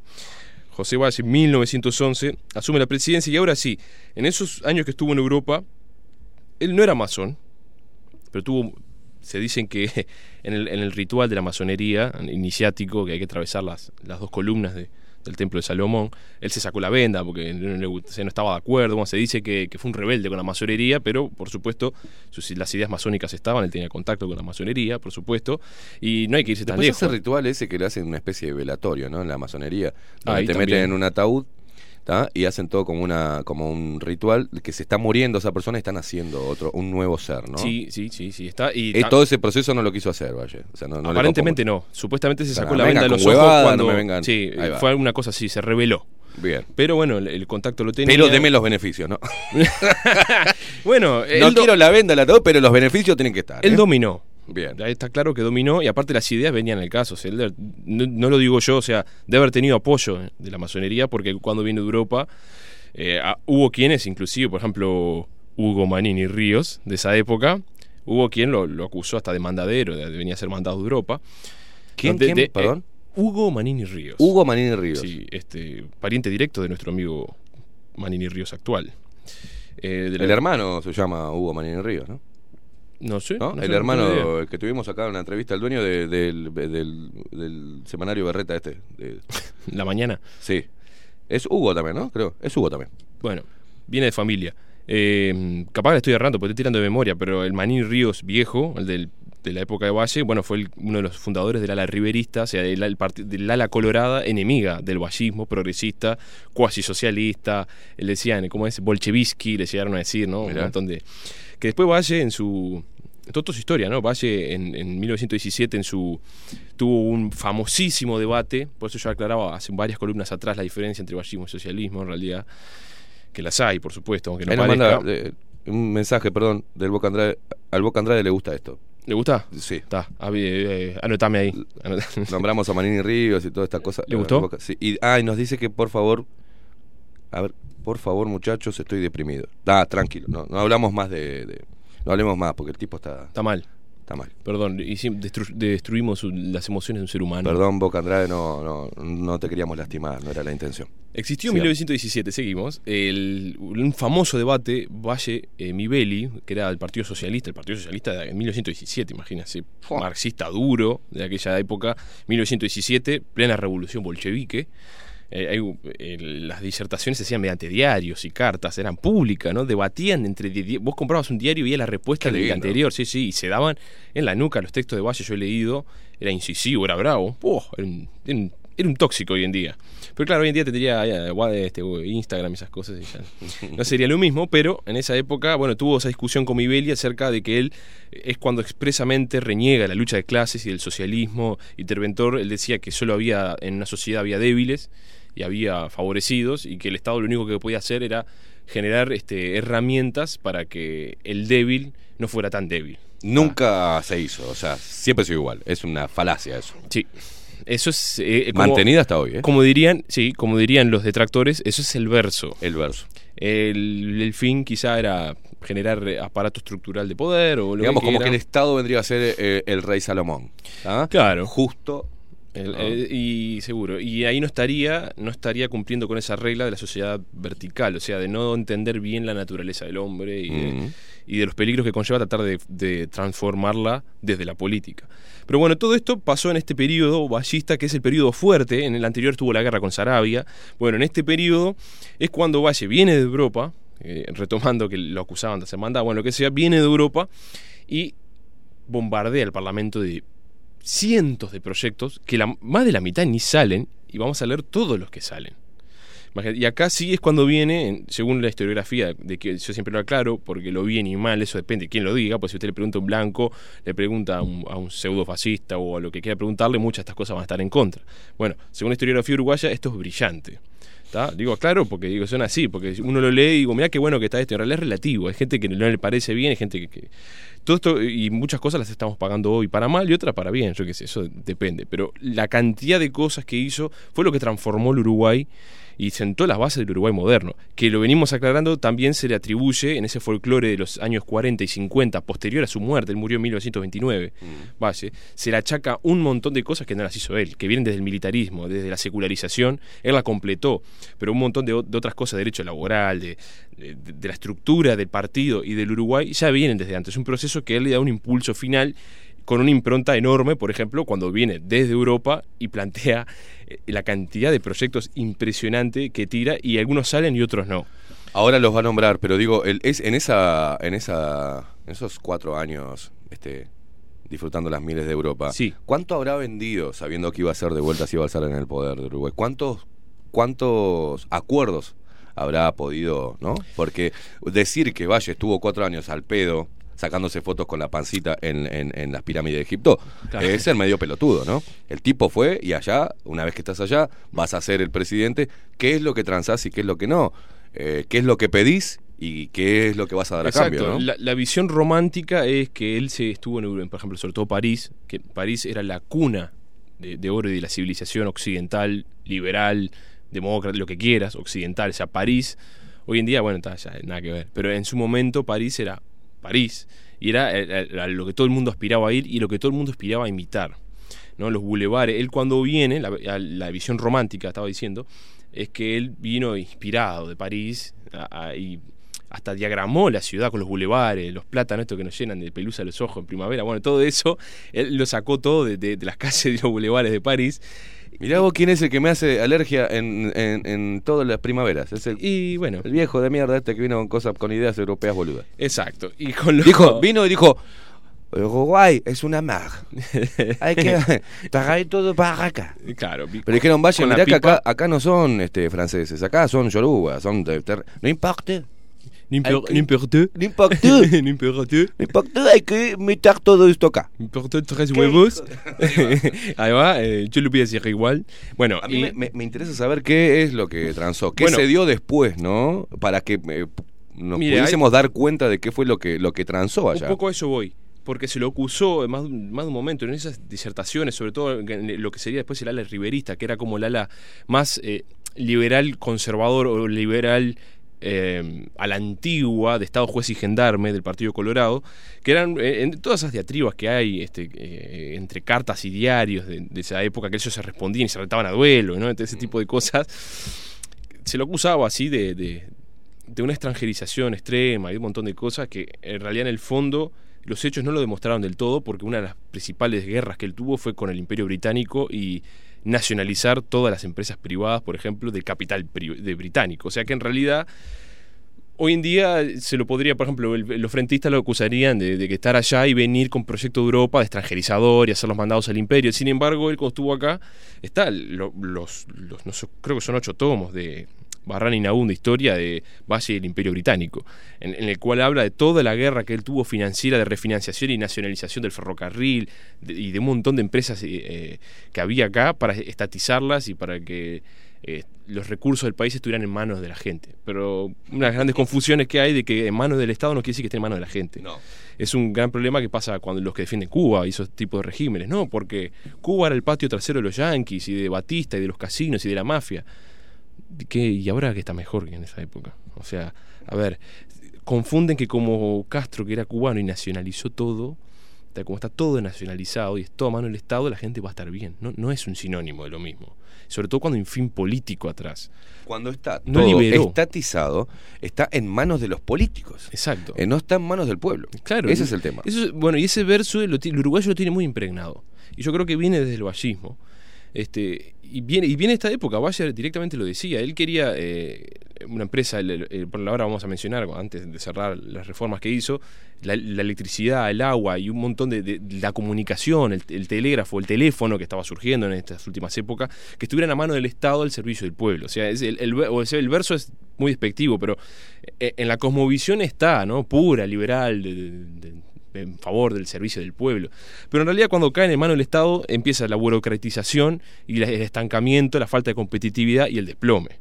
Que es lo que le pasó y terminó eh, con la reforma cambiaria de los blancos del 58, que tuvieron que hacer la libre flotación del dólar y hacer todo, destruir todo el aparato ese de, sustitución de importaciones de la Segunda Guerra Mundial, porque ese modelo se agota. Y es como cuando le echan la excu- la excusa al, al- no el bloqueo, al embargo de Cuba que tiene, cuando no hay ningún país socialista que no haya terminado como Cuba. Todos han terminado, desde, la Yugoslavia, la Rumania, la, Rusia soviética, excepto China, que no es comunista, que es para algunas cosas, para la que les conviene y para la que no les conviene no es. O sea, todos han terminado se han desplomado por un montón de cosas, falta de competitividad, burocratización, eh, todo lo que conlleva el- la industria en manos del Estado, que en realidad, al ser dueña, no tiene una contraprestación para, para ser ef- efectivo y eficaz. Eso es un gran problema y es una discusión gigantesca que hay entre progresistas y liberales, de estatización, no Sí, pero estatización. lo que vemos algo raro que, que, por ejemplo, un defensor del Estado y toda la burocracia que conlleva el Estado, todos los puestos que podemos meter, como el señor, volvemos a Mr. Mouth, que dijo que quiso hacer las cosas bien, pero la burocracia le impidió. Ah.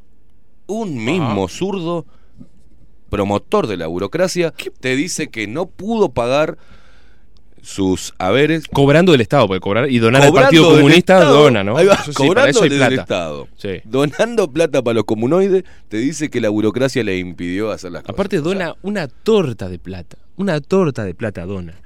Y para pagar 200 pesos por mes de la contribución, no, me parece una vida. no, no. Para pagar los planos, de esas cosas no.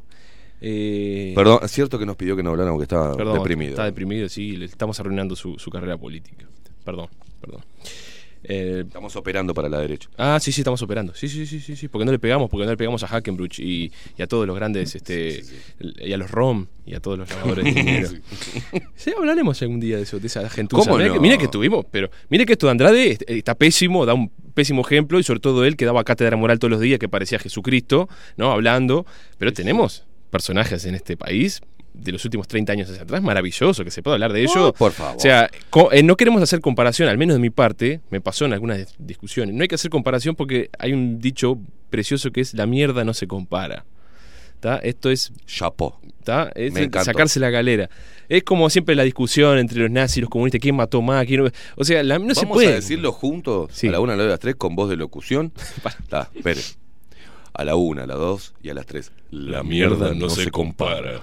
Perfecto. Brillante. Quedó instalado. ¿Tá? Eh, Entonces me quieren relativizar, pasó cuando estaba al frente en el gobierno, que sí, hablaban durante 15 años de lo que había hecho Sanguinetti, lo que había hecho Valle, la crisis del 2002 y no sé qué, y ahora acusan de que no, mirá, y hablan de lo frentista y no hablan de lo de ahora. La mierda no se compara, muchachos. Y chorra y todo. Y, si vamos a hablar de Andrade, habría que hablar de Andrade. Si vamos a hablar de los ROM, hablamos, si hablamos de Milka Barbato, hablamos de Milka Barbato. O sea, estafadores y jodedores hay siempre y va a seguir habiendo dentro del frente, dentro de los colorados, dentro de los blancos. La política es un camino para joder, como para hacer el bien. Sabe- sabemos que hay gente dentro de la política, sobre todo en las bajas esferas, la que milita, que hay gente que está en las alcaldías, mirá que labura, mirá que labura, hacen lo que pueden. Convencida de que está, Está convencida de que es de- la herramienta para, ¿no? Eh, Exactamente, hay gente que está convencida y hay gente que, que- que trabaja, ya desde una olla popular de un partido, no importa. Hay gente que lo hace convencida de que hace un bien. Hay otro que la política, sobre todo con influencias, sirve para joder. Y bueno, esas cosas pasan y van a seguir pasando. Que si en la antigua Sumeria, hace 5.000 años, había jodedores, en el antiguo Egipto había jodedores, en Roma, en el Renacimiento, en la Edad Media, y ahora hay jodedores, va a seguir habiendo jodedores. O sea que la comparación Se cagaban entre los cavernícolas, Nieri. Claro, y no, te contaron, ¿sabes lo que es? Se agarraban a cachiporrazo. Entonces la comparación sirve para relativizar a uno y otro y sacar una tajada. Si hablamos de Andrade, hablamos de Andrade, y cuando hablemos de los jode- otros jodedores que hicieron cosas peores o mejores, y bueno, el la mierda no se compara, chicos. El delincuente es delincuente. La gravedad sí influye, obviamente, no es lo mismo matar 100.000 personas que ocupar un terreno. Pero eso es un delincuente igual y sobre todo cuando salís a dar la cara y a dar cátedra de moral. No, o, o si usted, por ejemplo, usted afana y yo salgo a defender a Pablito Moreno y digo, no, nada, nada, sí, pero aquel se afanó. Cómplice. Cómplice. Lo lamento. A no ser que seas el abogado defensor, sos un cómplice. Porque el abogado defensor está para eso, ¿no? Ahora, cuando salís a defenderlo porque sí o porque es un compa, bueno, sos un cómplice, mostró. I'm sorry. Volvemos. O porque no tenés la decencia suficiente para decir, yo no comparto lo que hizo. Porque también tenés tus muertos en el placar. Sí. Más o menos como lo de Sendik. Si yo abro la boca, dijo Sendik. Po, y nunca lo- no lo dejaron. Se le, Nos manda la- Lucía Toponansky que vio los títulos y, y los planos de, de- Lucía Toponansky. ¿Lo vio? Hay un- Lo vio. hay vio un- los títulos y los planos de- del Boca Andrés. Vio el meme ese de la, casa de de papel, la casa sin papel. Hay de todo. Dígame las reformas de Valle. La reforma, vamos. Este, o el de evita Perón y evita pagar. Ese, ese, ese, ese, ese brillante. Es- ah, madre mía. Bueno. Da, vol- volvemos, vamos a hacer una síntesis de todo esto que hizo Valle en, en- en esta Aclaremos, plataforma. pará, Sí. pará. No es un juicio, nosotros no estamos parados de ningún pedestal moral. Yo, por ejemplo, tengo mis deudas. El tema es que yo no soy senador. Y el tema es que yo no digo lo que, Claro. lo que están promoviendo y no le hago daño al país. Es que eso es ¿Entiendes fundamental. la diferencia? Pero eso es fundamental. Y no me pagan con plata del pueblo. O sea, eh, hay una gran diferencia, ¿no? Por no es que, porque también te dicen eso, ah, mirá estos que se hacen los moralistas y los éticos. No, no, yo no soy senador de la República. Claro. Yo no gano dinero del pueblo. Pero es como. eh, Yo no me compro cosas con la plata del pueblo. Pero la parte moral es fundamental. Que es como un sicario que mata a una persona por día está hablando todo el día del amor y la paz y la vida. O sea, hay contradicciones que no se pueden pasar por alto. Yo lo lamento, pero es así. Uno tiene deuda, tiene mil quilombos la vida, mil problemas. La gente se divorcia y sigue pagando la, la contribución, Claro. el impuesto primario, lo siguen pagando. Este, pero todo el mundo tiene Le problemas. vamos y- a embargar, eh, Queimada, lo Claro. vamos a... No, no, no, me estoy separando. Claro, no, pará. me estoy divorciando. Hace 10 años me estoy Ah, divorciando. está bien, Queimada. Lo aguantamos. ¿Cuánto llevará el proceso este, de Eh, no Eh, sé. como cinco años. Y después que venda. con- Y después que venda.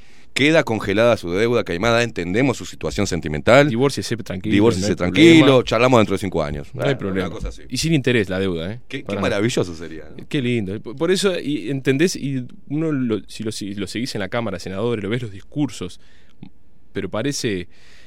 Pero yo iba a decir Che Guevara, es- parece, no sé, Gandhi hablando en, en el, en el- en el Senado, y después lo veías estas cosas, que parece una tontería, porque si lo hace uno ocupa, había familia que no tiene ni para comer, va con un perro, ocupa un terreno, eso es una raja. tontería. Es Es, algo. Es de las peores cosas que han pasado en los últimos años, ¿sabes? Raja. Bueno, él sigue en la misma línea. Él, el Pacha Sánchez, vie- la Rata Olesker. Son toda una camada que, que- que no sé cómo la gente va a seguir eh, un partido político con estos representantes. Con uno que se afana terrenos, con otro que mete a la mujer, como el Pacha Sánchez, gana él, gana la señora, gana todos, todos metidos enquistados en el poder. Y con una Rata Olesker que lo único que hace es ser rata, porque no propone, no hace absolutamente nada y es un parásito ganando plata de todo el pueblo. O sea. No sé cómo van a hacer con esta gente para, para salir. Carolina Cose, que avala el afano de un terreno de su compa, siendo la Intendenta, intendente. ese- eso es no diga intendenta porque me agarra un, un escalofrío. Intendente. Intendente de Montevideo. ¿Vio cómo le hacen la ingeniería lingüística?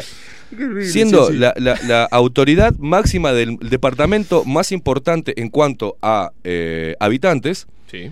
junto con Orsi, que tampoco se hizo el boludo, no dijo nada. Otro más que tiene a Canelones, el segundo departamento del país con más habitantes. Y vos decís, bueno, todos estos van a, a- aspirar a la presidencia en las próximas elecciones. ¿Con qué cara? Bueno, Ay, No, no, ¿con no, qué seas malo.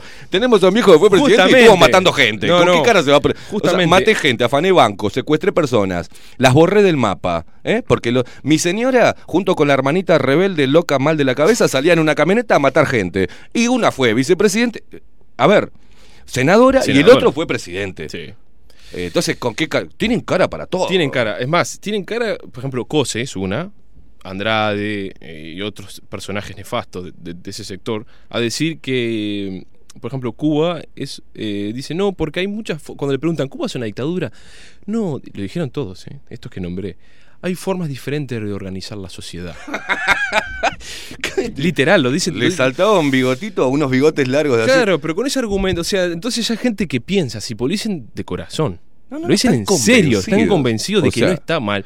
bueno, Entonces si ya vienen- a partir de eso, bueno.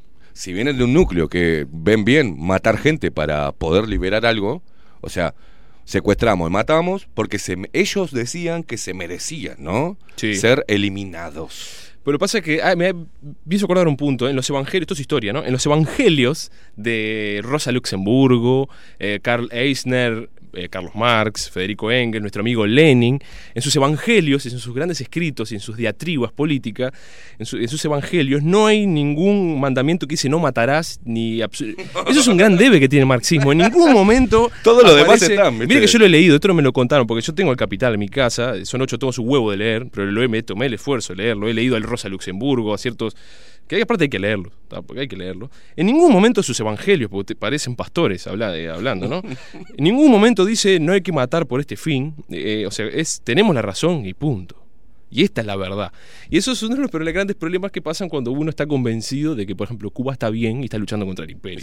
Son formas diferentes de organizar las, las sociedades. O sea, pero con eso volvemos a las dinastías sumerias de, de- No, pero de Babilonia. hubo gente que tomó, tomó este, partes filosóficas. Por ejemplo, tenemos eh, lo sectario. Hoyo dijo, no, lo espiritual siempre está en contra de lo material. Y él Sí. dijo, ¿pero por qué?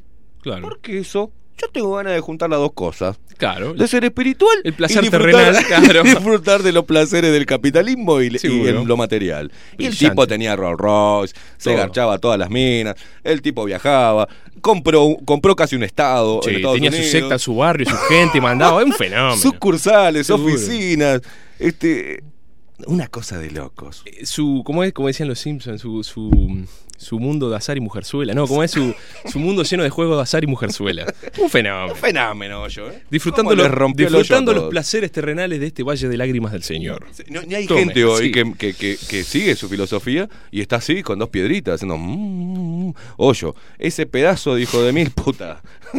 Se- ¿No? Una cosa. tenía un grupo armado al final. Grupo armado, un por grupo favor. armado, era Tenía increíble. era un, un- un dios. Se vestían de rosado con ametralladora, eso era lo más maravilloso. No, era púrpura, no era- no era rosado, sí. era En púrpura. los 70 se había rosado. Sí. Las imágenes están desteñidas. Están pero- desteñidas. Como, sí, exacto. Bueno, en- en- eso, eso pasa y es. Como par- la secta de, de los comunistas, que se visten todos de mugrientos, es más o menos lo mismo. ¿No? Allá se vestían con hoyo todo de púrpura, acá se visten todo de mugriento. Como tenemos al otro pendejito que anda hablando pavadas sobre Cuba que no sabe, no tiene ni idea. ¿Para cuál de todos? El muchachito este que metieron en el Parlamento, el, Eh, el sí. impresentable. Eh, mi, mi nuevo ídolo, el señor Núñez, a quien yo no, Núñez sigo ya es un pelotudo al pie viejo. de la letra. El Ah. pelotudo nuevo que metieron, tiene un apellido medio raro también. ¿Para cuál? No, no sé. También el estilo de Núñez una, es una es como si Núñez y eh, Boca Andrade hubiesen tenido relaciones sexuales y, a- y nació este pibe. Ay, ¿cómo me estoy perdiendo eso? Este, ¿cómo es que se llama?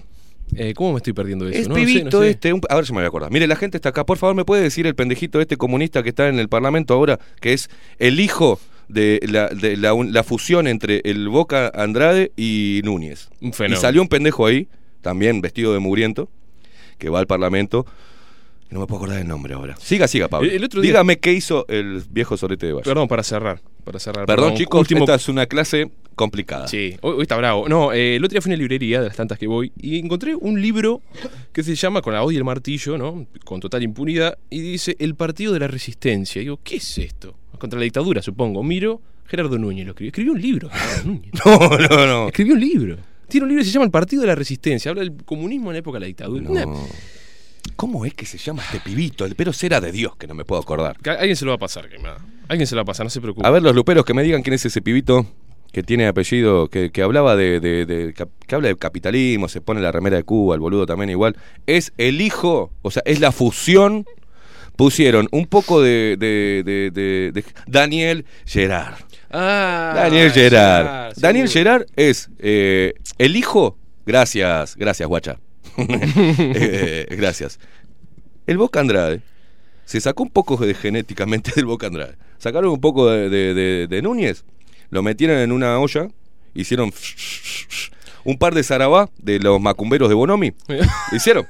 Y ahí salió el señor Gerard Tengo- a hablar boludeces y está, está ganando plata, ¿sabe? De lo que usted aporta, está ganando plata Sí, Gerard no también. me diga que me deprimo, que más, me, me deprimo, me deprimo. La gente está ganando plata en base al esfuerzo de los trabajadores, ¿no? Y de los impuestos que todos tenemos que pagar. Qué lindo. Y nadie dice ladran Sancho para defenderlo. No. Ah, Y no decimos no lo pagamos deprimo. porque nos estamos separando. Le pagamos a Mato un sueldo. Le pagamos, le pagamos a tanta Daniel. Gerard, sí. Daniel Gerard, sí. Un abrazo para la, No lo tenía como tan pibito lo que pasa, por eso no, no lo saqué. Bueno, sí. la Sofía de esta que se viste de pobre y va para ahí. Y, y de- da cátedra de moral de Los su que iPhone. tienen tatuados el Che Guevara y Stalin en la nalga, ¿viste? Que, que- El héroe, Che Guevara. El héroe, claro. El héroe, El héroe. héroe. Como dijeron, pero, es Che la, Guevara es un héroe. pero es la derecha opresora, ¿eh? El imperio. El imperio. Aquí hay olor a azufre. Aquí estuvo el ¿Qué diablo. hizo Valle, mi amigo? Bueno, reformas económicas. Hoy estuvo complicada la clase. Oye, que estuvo más- picadito, Lo que picadito. pasa ¿eh? es que había, había cosas para picar. Nos van, a, nos van a volver a cortar los cables por su culpa. y ahora. bueno. Me lo cortaron por, por culpa de- del pelado Cordera. Me lo cortaron por culpa de, de, de- de Federico Leitch. Me lo por culpa cortaron- mía. Me y por culpa de Por este culpa macho mía, también. los tupamaros, ¿Vos ¿se querés otra vez? se habló de los tupamaros, se habló de la avenida de, de- de- de- de- del libro de Zabalza, se habló de, Vino el pelado Cordera el otro día y hablamos los comunes. Usted, Pumba. vino usted, vino el pelado Cordera, fue como un sándwich, plumba. A la mierda la radio. Afuera radio. ¿Ah? Tenga cuidado con lo que dice. Sí, señor. Voy a tratar de no tocar a los, a los evangelistas estos. este, a los El ídolo del Uruguay. Sí. Valle con el cual todos se visten. Este, Todos son fascistas. todos son vallistas. Todos. Desde el, desde el blancucho más blancucho pillo hasta Sí. el comunoide más comunoide terraja. O sea. Estas reformas, vamos rápido, las reformas estas les van a gustar. A Esta- estatización del Banco República. Ah, qué bien. Estatización del Banco Hipotecario. Eh, la puta. Eh, creación del Banco Seguro del Estado, también, por supuesto, nacional. Monopolio de la energía eléctrica. Eh, la mierda. ¿Cómo la, cómo, cómo la ve? Pero no te digo que es una mierda ese viejo. Vos me decís, no, pero mire que, que, No, no, fue una mierda ese viejo. Dele, dele. Reformas laborales. Esta, esta no nos podemos quejar. Ley de las 8 horas. Buah. Se trabajaba 14, 12. Esta, esta déjemela pasar. Yo, la- yo no quiero trabajar ni dos. Tengo mi, tengo mi, ahí tengo un Bueno. montón de puntos, ¿eh? Yo, yo la llevo. Yo la llevo. Ahí Aunque me meten una de- hora sándwich y yo trabajo 9, pero no importa. Me están cagando, pero no importa. Para fomentar, Echa la ley, echa la para fomentar a los vagos que de 8 laburen 4 y 4 pasen Sí, haciendo hay bicho. que poner 16 horas de trabajo para que laburen productividad, estimado, productividad. cuatro. Sí, bueno, en esa época, puede ser en otras épocas. Yo creo que ser una, una especie de reformilla. Y todos los trabajos son distintos. También. Ah, No como- se puede como- aplicar el ocho Es como horas, la ley de la las 8 horas del peón rural. No, no, no se, pu- no se aplica. Demoran 4 horas en ir a buscar las ovejas y volver y No ya te se cuadran. Sí, No seguro. se aplica, claro. Prevención de accidentes. Prevención de accidentes. Ejemplo, demora 4 horas a buscar las ovejas y 4 horas en traerlas. Sí, claro. Seguro, después te que parar extra mientras le pasa a la máquina. le traje las ovejas, patrón. Bueno, está, andate para tu casa. la puta Seguro, te el- aparte Claro. el loco descansa a la sombra de, un olí, de un, de un arbolito que está ahí, No, toma no, mate, pero- va, viene, ese se le Pero la idea del peón rural es que está el patrón ahí. Ah, sí, Dale. sí, sí. Bueno. Eh, parece que sos un, un confederado si defendés la... la- Dios la- querido, bueno. Dios querido. Eh, indemnización Nos van a por- hoy, sí, nos van a sí, matar. hoy nos van a la nuca. Eh, Indemnización por despido, pensiones por vejez Bueno, eso está bien, invalidez. ¿viste? Indemnización por despido está bien. Pensiones a la vejez e invalidez, creo que también. Está bien, está bien. Hacemos juicio de valor de todo, que más me encanta.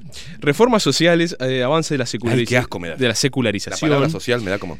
Bueno, divorcio por sola voluntad de la mujer, eh, extensión de la gratuidad de la enseñanza, sigue la lucha de, de la secularización. No es gratis igual la enseñanza, pero bueno. No, no, si es pública no es gratis, pero ta.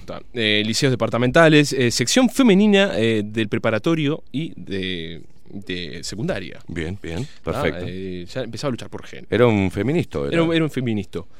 El, bueno, después, su mayor proyecto que vamos a hablar adelante, hoy ya lo vamos a mencionar, fue el tema del colegiado, de 1913 a 1916, en el cual, para mí, ahí sí, esto lo voy a decir, realmente fue una real macana, un desastre. Él presentó un proyecto del colegiado en el cual sustituía a un presidente por nueve miembros de una junta que pasaría a ser después este, el Consejo Nacional de Administración, que no le sale, ya lo vamos a hablar, no le sale, al final sale un presidente y sale el colegiado, el presidente se encargaba de defensa, relaciones exteriores y Ministerio del Interior, y después la junta de, de debatir todo, se debatía todo y salió todo mal. Que la verdad, esos experimentos volvió a pasar en los años 50, 60, fue un desastre también. Pero bueno, esas fueron las reformas principales que salió, de las cuales hoy en día todavía seguimos agarradas a estas reformas, que es la verdad, y sentó para la época que estaba acá la Primera Guerra Mundial, la Europa del Kaiser, de los reyes y de los imperios, si lo vemos de un, de un aspecto liberal y progresista del paradigma del siglo XXI, todas estas reformas fueron no solo revolucionarias, sino que brillantes y este, pioneras en el mundo entero, por lo menos occidental, fueron las reformas de Valle. Así que en ese espectro de- paradigmático, Valle está en la vanguardia de los derechos ciudadanos. Eh, señor, usted tiene el tiempo que usted quiera. Si usted se tiene que ir, se va. Si no, puede seguir algunos minutos más explayándose en algún concepto. No sé, la gente está como loca escuchando esto. Hoy hicimos un ping-pong. Hoy le dimos, le dimos a todo, Caimán. Le dimos a todo y usted, como siempre, yo admiro realmente, lo voy a decir públicamente, cómo usted enrula todas las columnas, ¿eh? porque sabe positivamente, ya nos tomó el tiempo de que vamos a desviarnos en toda la columna, pero vamos a volver y vamos a terminar con los conceptos este, que usted se marcó, porque usted se- alguna vez se va a hacer la... ¿Precisa una computadora, amigo? ¿Precisa una impresora? ¿Quiere que le hagamos una coleta? Pasa que ¿Le me hacemos una coleta? sé de memoria, entonces me hago los apuntes, los repaso en un libro y... Pablo trae sus apuntes escritos a mano. Es un tipo, tipo antiguo. Sí. En el mes de la nostalgia, Ni celular, nada. Pablo Cero. trae las cosas escritas en papel. Y por favor, esto, Y no recorta los, los rulitos de, Los rulitos. de, de la hoja. de la hoja. Eso es grave. Eso es grave. Eso, la verdad, una desprolijidad. Eso es terrible. eh, Increíble. Eh, está con nosotros y, y cagándose la risa Adolfo, Adolfo Blanco, el fotógrafo que vino a hacerte la foto para que no llores, maricón, que tenía todas las fotos. Y yo no tengo fotos. Acá tenés, mariconazo, las fotos que después para que subas y Yo te no hagas lloré, lindo, muchachos, yo no para que lloré. te hagas lindo las redes sociales. Ah. Pablo Boraño y su columna La otra cara de la historia. Un placer, como siempre, Capo. Gracias, ¿eh? Eh, nos vemos el. Recuerden que cambió de horario, Pablito, y va a estar De 8 a 9. de 8 a 9. ¿Está? Hacemos una breve pausa. Quédate con nosotros hasta las 10 de la mañana. Esto es Bajo la Lupa.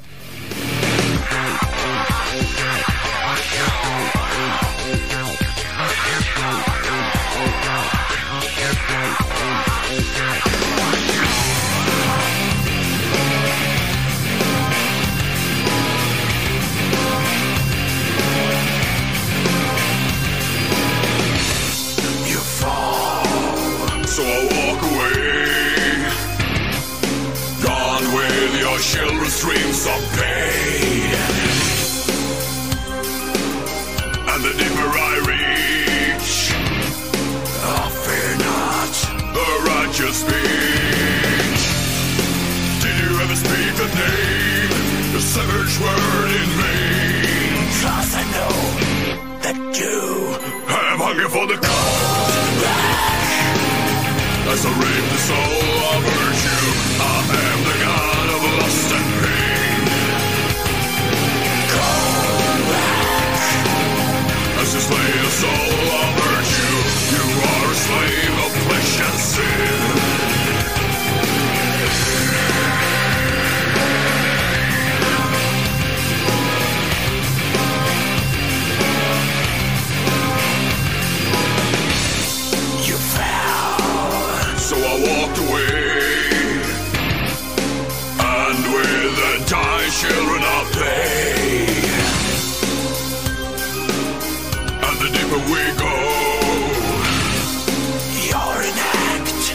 a sinful show.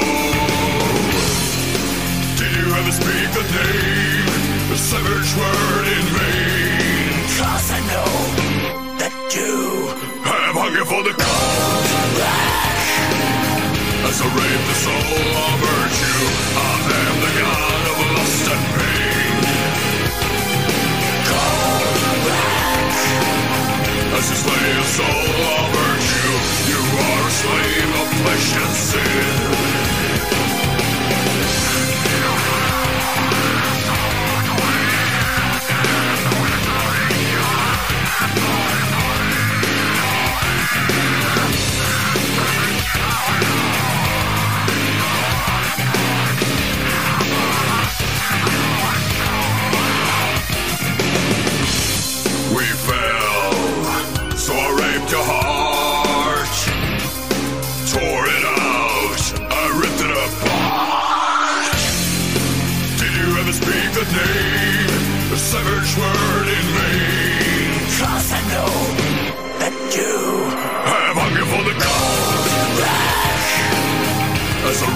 soul of virtue, I am the god of lust and pain.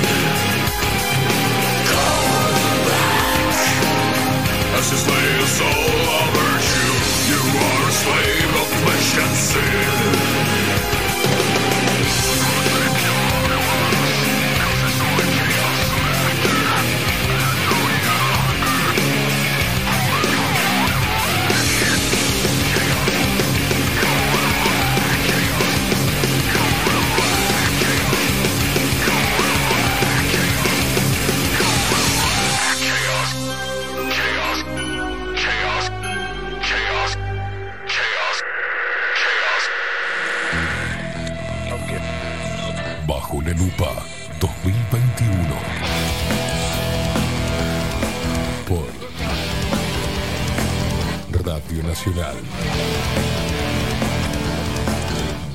Lupa. Periodismo independiente. Ya volvemos.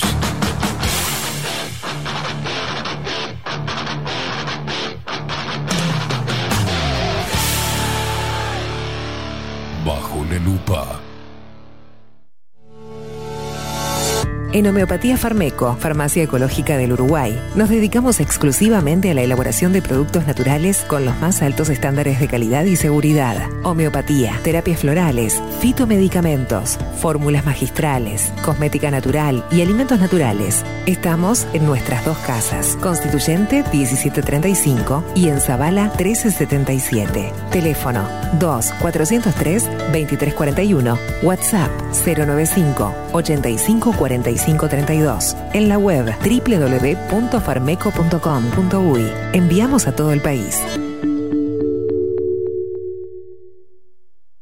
Café Jurado, directamente desde la planta hasta su propia taza, siempre garantizando la mejor calidad. Café Jurado, su cuerpo, su intenso sabor y su aroma hacen de nuestro café un placer único. Desde 1912, pasión por el café. Pescadería El Italiano. Ubicados en el puertito del buceo, les ofrecemos pescado fresco todo el año y gran variedad en mariscos, productos de excelente calidad, llevando confianza a su mesa. Los esperamos con la mejor atención personalizada. Pescadería El Italiano, de martes a domingos, de 8 a 20 horas. Contamos con envíos. Pescadería El Italiano. Comunicate al 2-622-7930 y por WhatsApp 095 43 3502.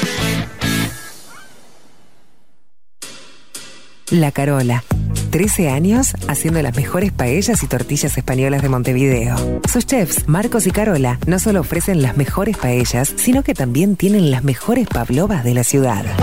Cuentan con un jardín exclusivo para tapeos, degustaciones de vinos y reuniones familiares. También ofrecen un menú express con opción de pasta y jugos naturales. De martes a viernes a partir de las 20 horas, sábados y domingos, también al mediodía. Instagram, La Carola Tapas. Gonzalo Ramírez 2225, esquina Juan Polié. Reserva tu lugar 099 24 20 72. La Carola, el clásico de la ciudad. Si busco timbres notariales. Salón Libertad. Y si busco juguetes. Salón Libertad. Y si busco. No busques más. Salón Libertad tiene todo lo que te puedas imaginar. El salón más completo del centro. Agencia oficial de timbres notariales, profesionales y judiciales. Y si busco fotocopias. También en Salón Libertad. Paraguay 1344. Teléfono 2 938 33. Y si busco golosinas. Y si busco refrescos. Y si busco alfajores. También Salón Libertad 2 938 33. Mercería Las Labores. La mercería más antigua del país, desde hace más de 100 años junto a vos. Tristán Baja 1524, abierto de 9 a 19 horas. Visítanos en www.lanerialaslabores.com.uy. Facebook, Mercería Las Labores. En Instagram, Mercería Lanería Las Labores. 094-893-881. En artículos de mercería y lanería, lo que no encuentra aquí, no existe. Wolfer Contenedores. Realizamos oficinas, viviendas y proyectos a medida. En Wolfer Contenedores armamos el proyecto para tu vivienda con uno o más contenedores. Visita nuestro showroom en Ruta 1, kilómetro 155 500 y elegí tu vivienda. Wolfer Contenedores, para entrega inmediata. Informate al 094-263-705 45 20 31 63 o en wolfer.com.uy. Wolfer Contenedores, desde Colonia y Montevideo para todo el país. La imagen lo es todo. Adolfo Blanco, fotógrafo profesional. Una buena foto guarda tus recuerdos y también puede vender tus productos. Cobertura fotográfica de cumpleaños, bodas, eventos empresariales, retratos, books, fotos de productos, fotos para web. Fotógrafo profesional, Adolfo Blanco, 099 150 092. Mercado de Carnes La Vaquilla. Ofrece a sus clientes los mejores cortes y la mejor atención. Ventas por mayor y menor. Descuentos especiales a parrilladas, colegios y caterings. Envíos sin cargo. Teléfono 2-208-9877. Horarios de lunes a sábados de 7 a 13.30, de 17 a 20 horas. Domingos de 8 a 13 horas. El tierno sabor de nuestras mejores carnes a su mesa. Mercado de Carnes La Vaquilla. Avenida San Martín, 2555. Teléfono 2-208-9877. Envíos sin cargo. Hola, ¿cómo estás? Mi nombre es Maru Ramírez. Soy locutora profesional desde hace 26 años. Cuando me preguntan, ¿cualquier persona se puede dedicar a la locución? Mi respuesta es bien sencilla. El 20% es la voz y el 80% es lo que vos haces con ella. En los workshops que doy de locución comercial, descubriremos no solo si quieres ser parte de este mundo, sino también cómo trabajar de tu voz, cómo organizarte, cómo ejercitar tu voz para una mejor dicción, modulación y respiración. No, no importa que no tengas conocimiento de locución. Lo que importa son las ganas de aprender y descubrir un mundo nuevo que te pueda ayudar a conocer tu voz y una nueva forma laboral. Te espero. Dale, comunicate por WhatsApp al 095-062-082 o por Instagram, arroba marulocutora. La 30. Radio Nacional. Puso la mañana de las radios bajo la lupa. Esteban Queimada hace periodismo en serio. De lunes a viernes, de 7 a 10. Bajo la lupa. Y agárrate fuerte. La 30. 11.30 AM. Escribinos por Telegram. Arroba bajo la lupa hoy.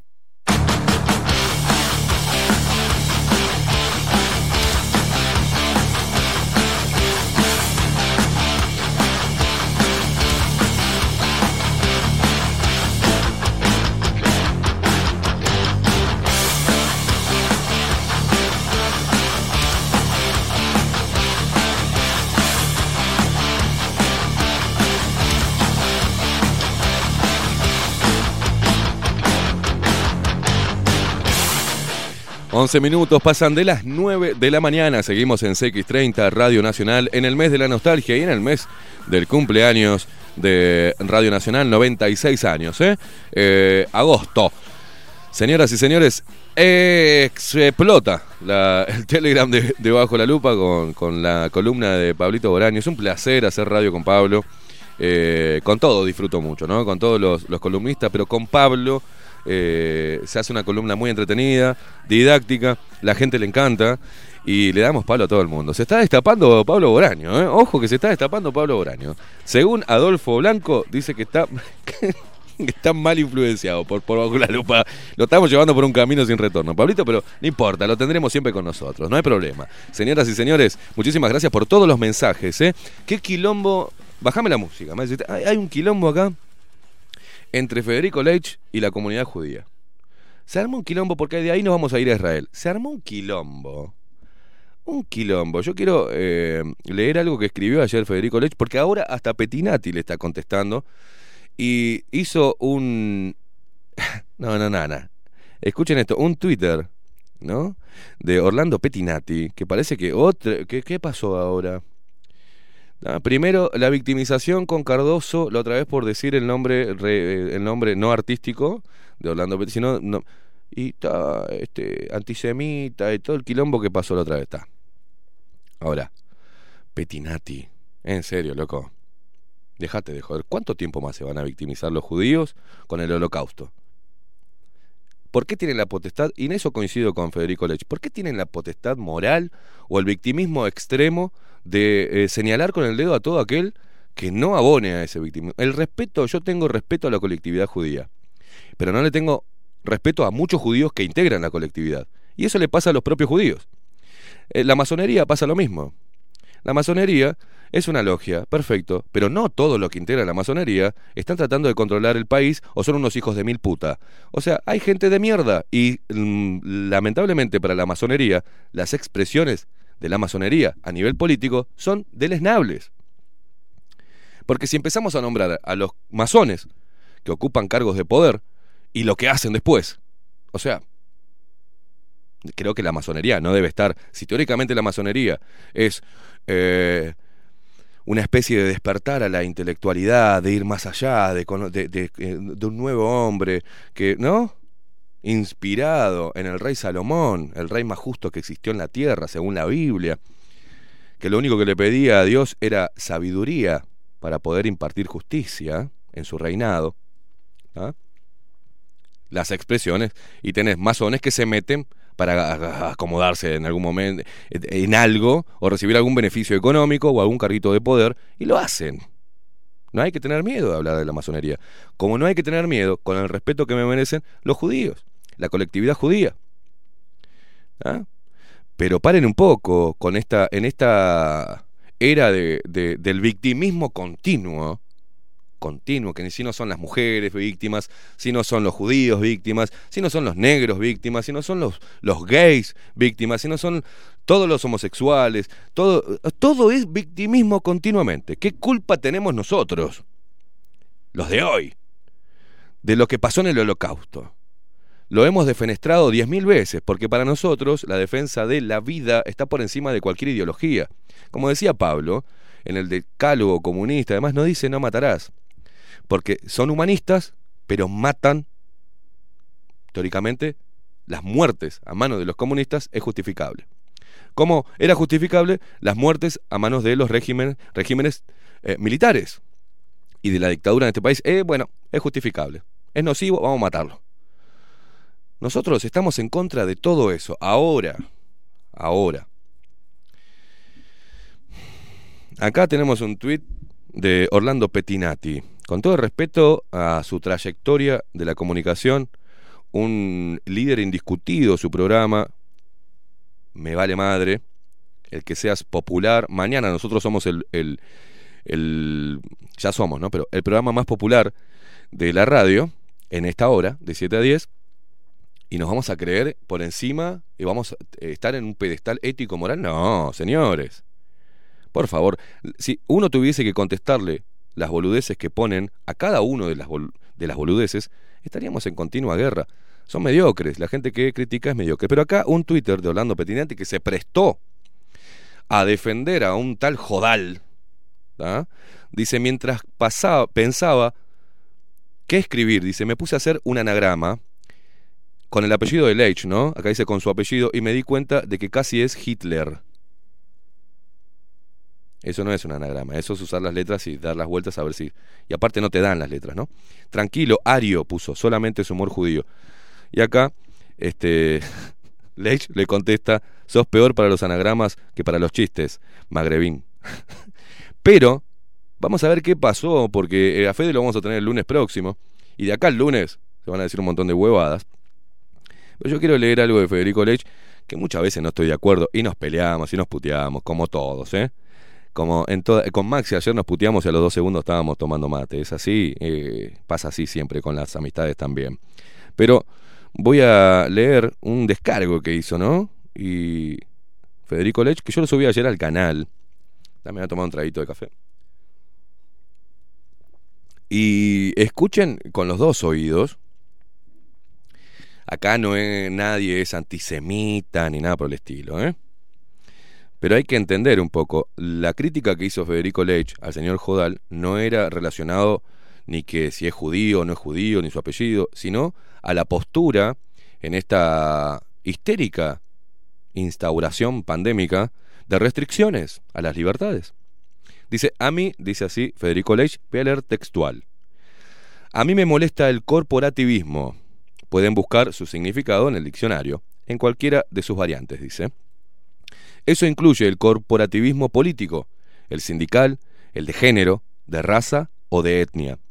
Por eso, me rompe las pelotas soberanamente, eh, sobremanera, dice, la costumbre que tienen los judíos uruguayos de arrogarse el derecho a hablar del nazismo, del holocausto, la Shoah o como quieran denominarlo, e incluso la tendencia a ofenderse cuando algún criollo, entre paréntesis entiéndase no paisano igual no judío, utiliza algún elemento de su cultura, su historia o tradición para un uso que, selectiva y caprichosamente, puedan considerar crítico, ofensivo, inconveniente para con esas tradiciones.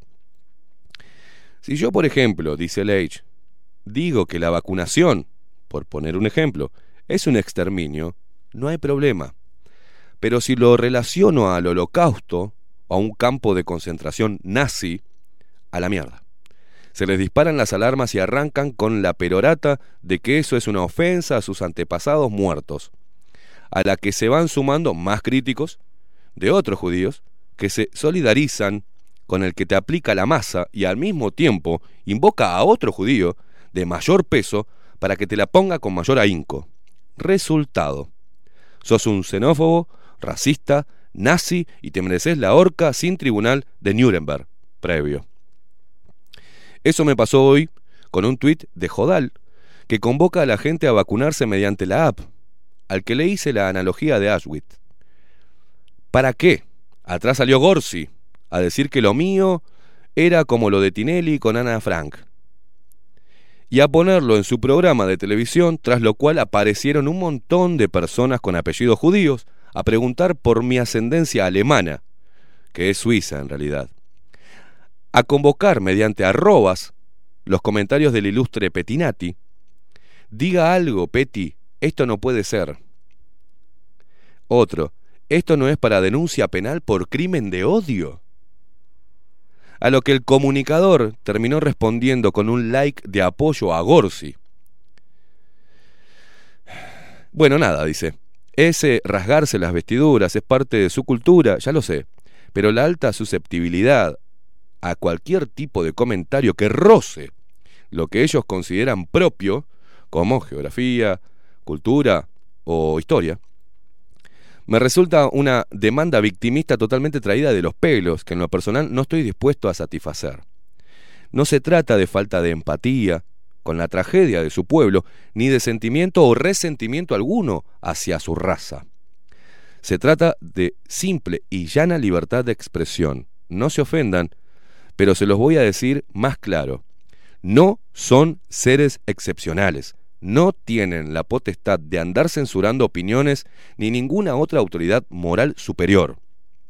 Como les suelo decir a los familiares de los desaparecidos, pasó hace medio siglo lo de ellos. Trátense, vayan al psicólogo, supérenlo. No me hinchen las pelotas, gracias Federico Leitch.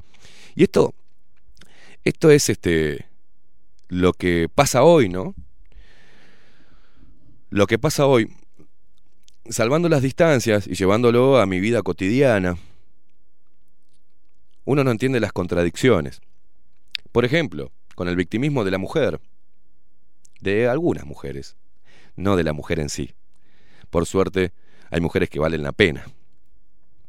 Como hay judíos que valen la pena, como hay masones que valen la pena de repente, como hay evangélicos que valen la pena, como hay católicos que valen la pena, como hay testigos de Jehová que valen la pena. No se trata de meter a todo el mundo en una misma bolsa. Pero, eh, por ejemplo, la mujer pide igualdad. Y cuando las tratás igual que se trata a un hombre, salen a decir que está mal. Entonces, ¿qué igualdad? Cuando vos pagas la cuenta, no tienen problema en que no haya igualdad. Ante un se incendia un edificio y los hombres siempre vamos a decir, salven a las mujeres y a los niños primero. Ahí no hay igualdad. Ninguna se va a quedar ardiendo en llamas para salvar a un hombre. No, todas se van a tirar de cabeza para ser rescatadas. Cuando tienen un problema, se respaldan en el hombre, no en la mujer. Pero si vos las tratás y las tenés que tratar con delicadeza, no podés hablar en lenguaje coloquial, porque eso es ser misógino y violento. Porque no podés tratarla igual como ella está diciendo, tratame igual, yo como mujer no merezco ninguna distinción, porque soy, bueno, te trato igual. No te voy a facilitar las cosas, porque si estás trabajando, por ejemplo, estamos trabajando en el mismo lugar, ganate el lugar. No te lo voy a dar porque sos una mujer. Y eso pasa en todos los órdenes de la vida. Y hoy, con las redes sociales, se intenta, de muy mala leche, hacer mierda a una persona, someterlo al escarnio público, anularlo, anular sus ideas. y eso, señores, eso es dictadura. Venga de la mano de quien venga, hasta de una de un sector víctima de un genocidio o víctima de una dictadura.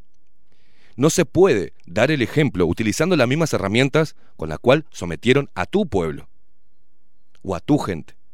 Entonces esa es la contradicción más grande que hay en la búsqueda constante de la ética moral y lo políticamente correcto de estos tiempos. Personas que salen a hablar sobre el destrato, la discriminación y el machismo y en sus vidas personales son unas mierdas. Transan, venden, destratan, se creen por encima. Yo conozco a varios, y hay varios que andan pululando cerca, pululando cerca por acá, ¿eh?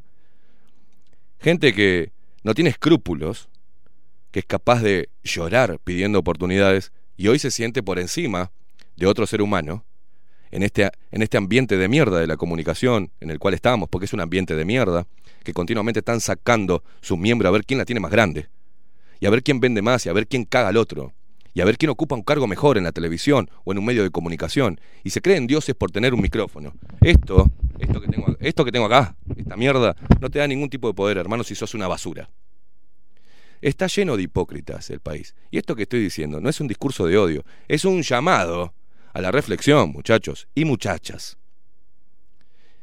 Cuando vos apuntás con el dedo a alguien, por el simple hecho de decir algo en una red social o en un medio de comunicación, cuando apuntás con el dedo índice, hay tres que están apuntando hacia vos. ¿Querés llevarlo al cristianismo? ¿Querés llevarlo a la Biblia? El que esté libre de pecado que tire la primera piedra, hermano. Vivan y dejen vivir.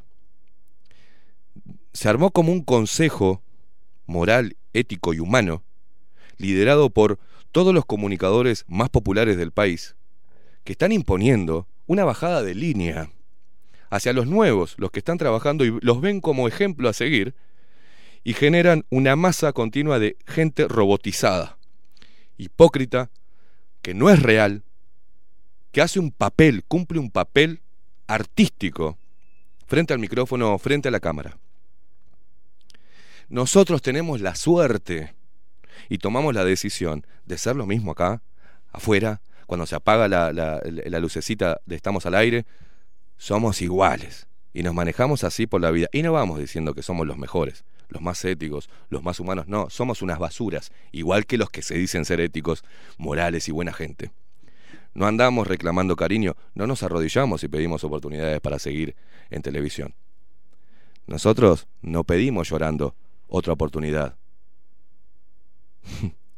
Por eso nos sentimos orgullosos de lo que hacemos. Y nos rebota, así como le pasó a Federico Leitch, y así como le pasa a muchos.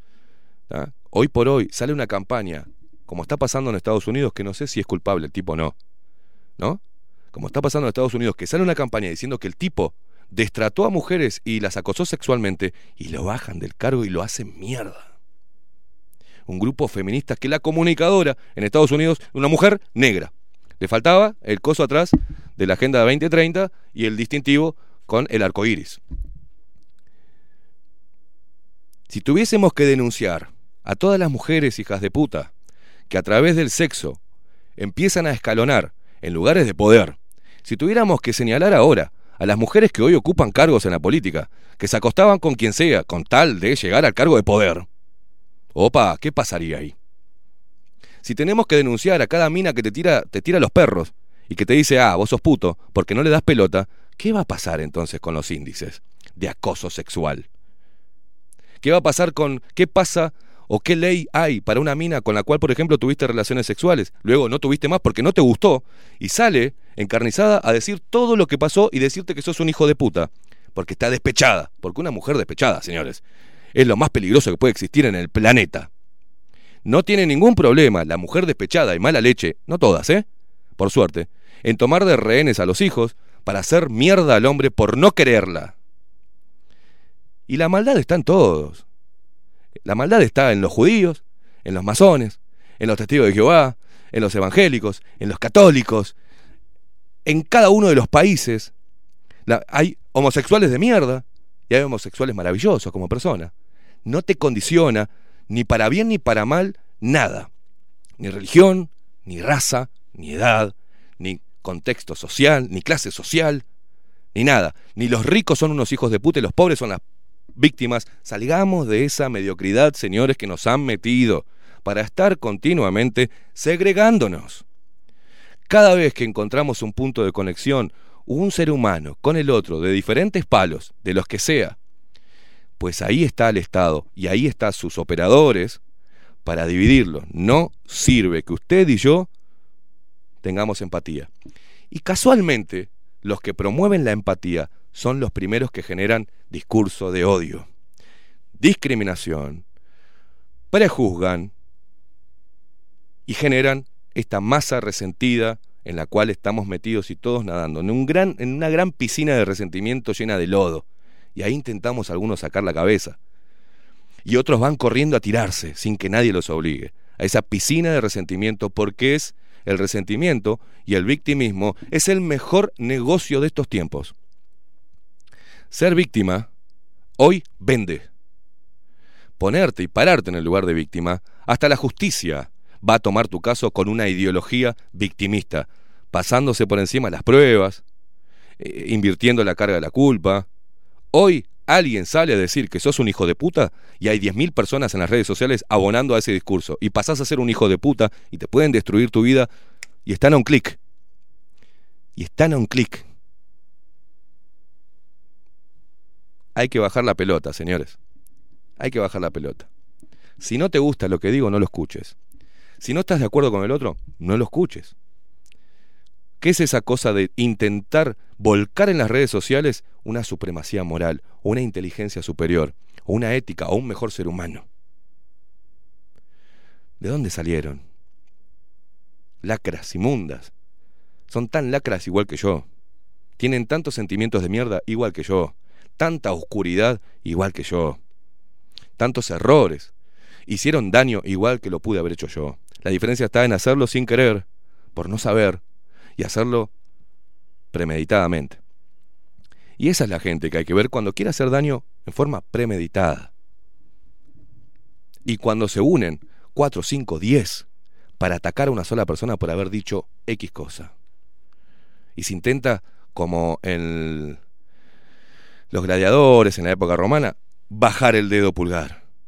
Y la gente quiere sangre. Lo hemos visto acá. No, muchachos, queremos sangre. Está bien, entiendo la parte graciosa.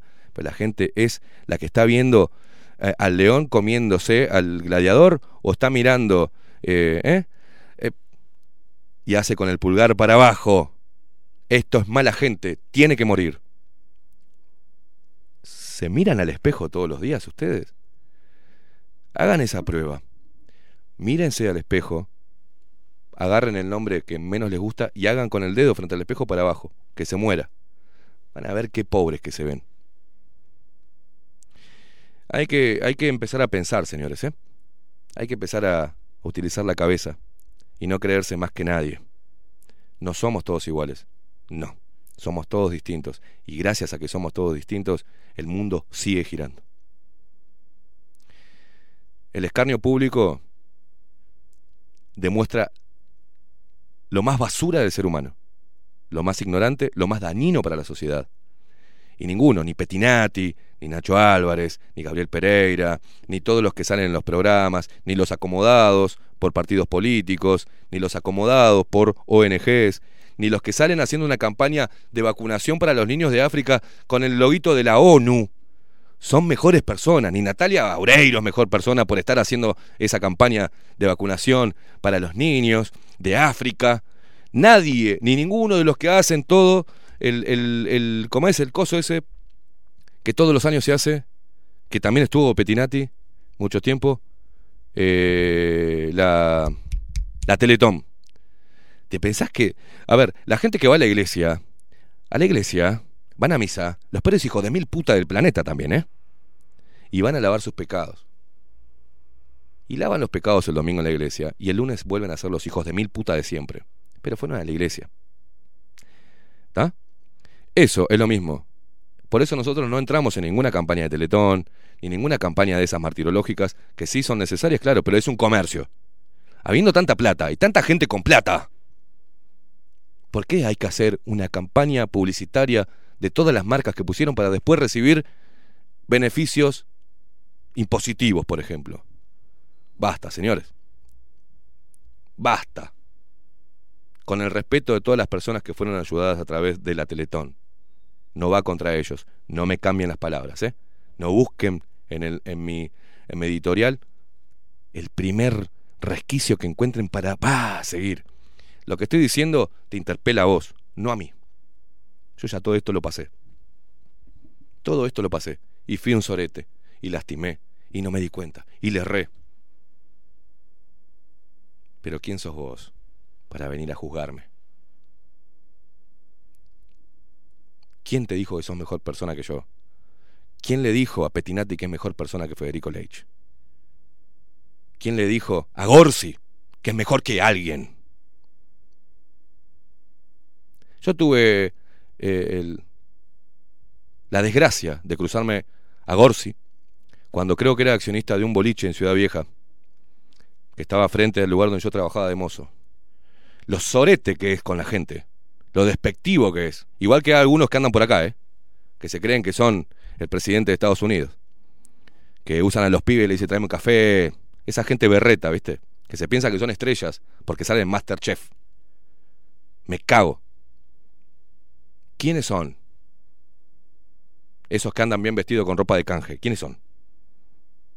¿Quiénes son? Mirate vos, hermano. Mirá vos lo que haces. Y si estás viviendo de lo que te gusta hacer y no tenés ningún tipo de conflicto con tu conciencia, viví y deja vivir. Y si estás ahí arriba, y si sos popular, y sos objeto de crítica, bancatela. Y si no te podés bancar la mierda de fama que tiene el Uruguay, Masterchef Celebrities, la reputísima madre que lo parió. Master Celebrities. ¿Ustedes vieron las personas que están metidas en Celebrity? Esos son las Celebrity de Uruguay. Te querés matar. Te querés matar. Hay personas que sí son celebridades en el país y no salen en los diarios, ¿eh? No salen en Masterchef. Porque ahora el curro es hacer programa de cocina. No sé por qué. Está la parrilla, está la cocina, están los otros pelotudos del 10 también, berreteando, haciendo comida. Llevan a pelotudos que no los conocen ni Magoya para que hagan comida de mierda y eso hacen un programa. ¿Cuál es el tema ahora? ¿No deberían ellos darse cuenta que están cocinando y el pueblo tiene hambre? ¿No? ¿O se dan cuenta que están haciendo una exposición de, de parrilla mientras que hay muchos niños que están mirando y se les está cayendo la baba en la televisión?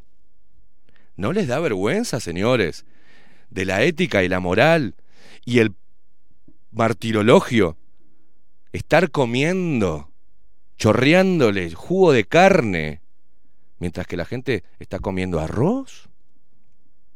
¿No les da vergüenza integrar un programa de Masterchef cuando hay niños que se acuestan haciéndole ruido a la panza? Mirá si nos pusiéramos en ese papel imbécil nosotros, ¿eh? ¿Qué saldrían a decir? Son mediocres. Son mediocres acomodados. Y algunos de los que están en esos programas ponen plata. ¿Entiende cómo funciona esto? Algunos que son llamados como voces superiores a las demás pagan el espacio o su partido político les paga un asiento en el panel de opinión. Eso es el Uruguay. Por eso, este lugar y este programa es el vivo ejemplo de que se puede, sin lamer culos, hacer carrera. Y acá, un Pablito Boraño empieza sus primeros pasos en la carrera del periodismo y lo que hace y en una columna. Y me encanta. Y va a venir otro y vamos, y, va- y vamos a tratar con Maxi de fomentar a las nuevas, los nuevos personajes que tienen mucho para dar. Que son mucho mejor. Son, mirá, más lindos, más capacitados, con más talento y mejores personas. Y acá le vamos a dar el lugar a todos ellos. Y vamos a ayudarlo con Maxi con lo que podamos. Pero vamos a producir esos programas, vamos a fomentar esos programas, a fomentar a los verdaderos profesionales que se han preparado y son realmente buenas personas y se merecen tener un micrófono y un programa. Y el mismo protagonismo que tiene la gente mediocre que está ahí abonando a un discurso berreta de mierda. Eso es el Uruguay. Pero nosotros no nos vamos a conformar con que, bueno, ese es el Uruguay, entonces, bueno, bailemos acá. No, nosotros vamos a cambiar muchas cosas. Y recién, recién, estamos empezando.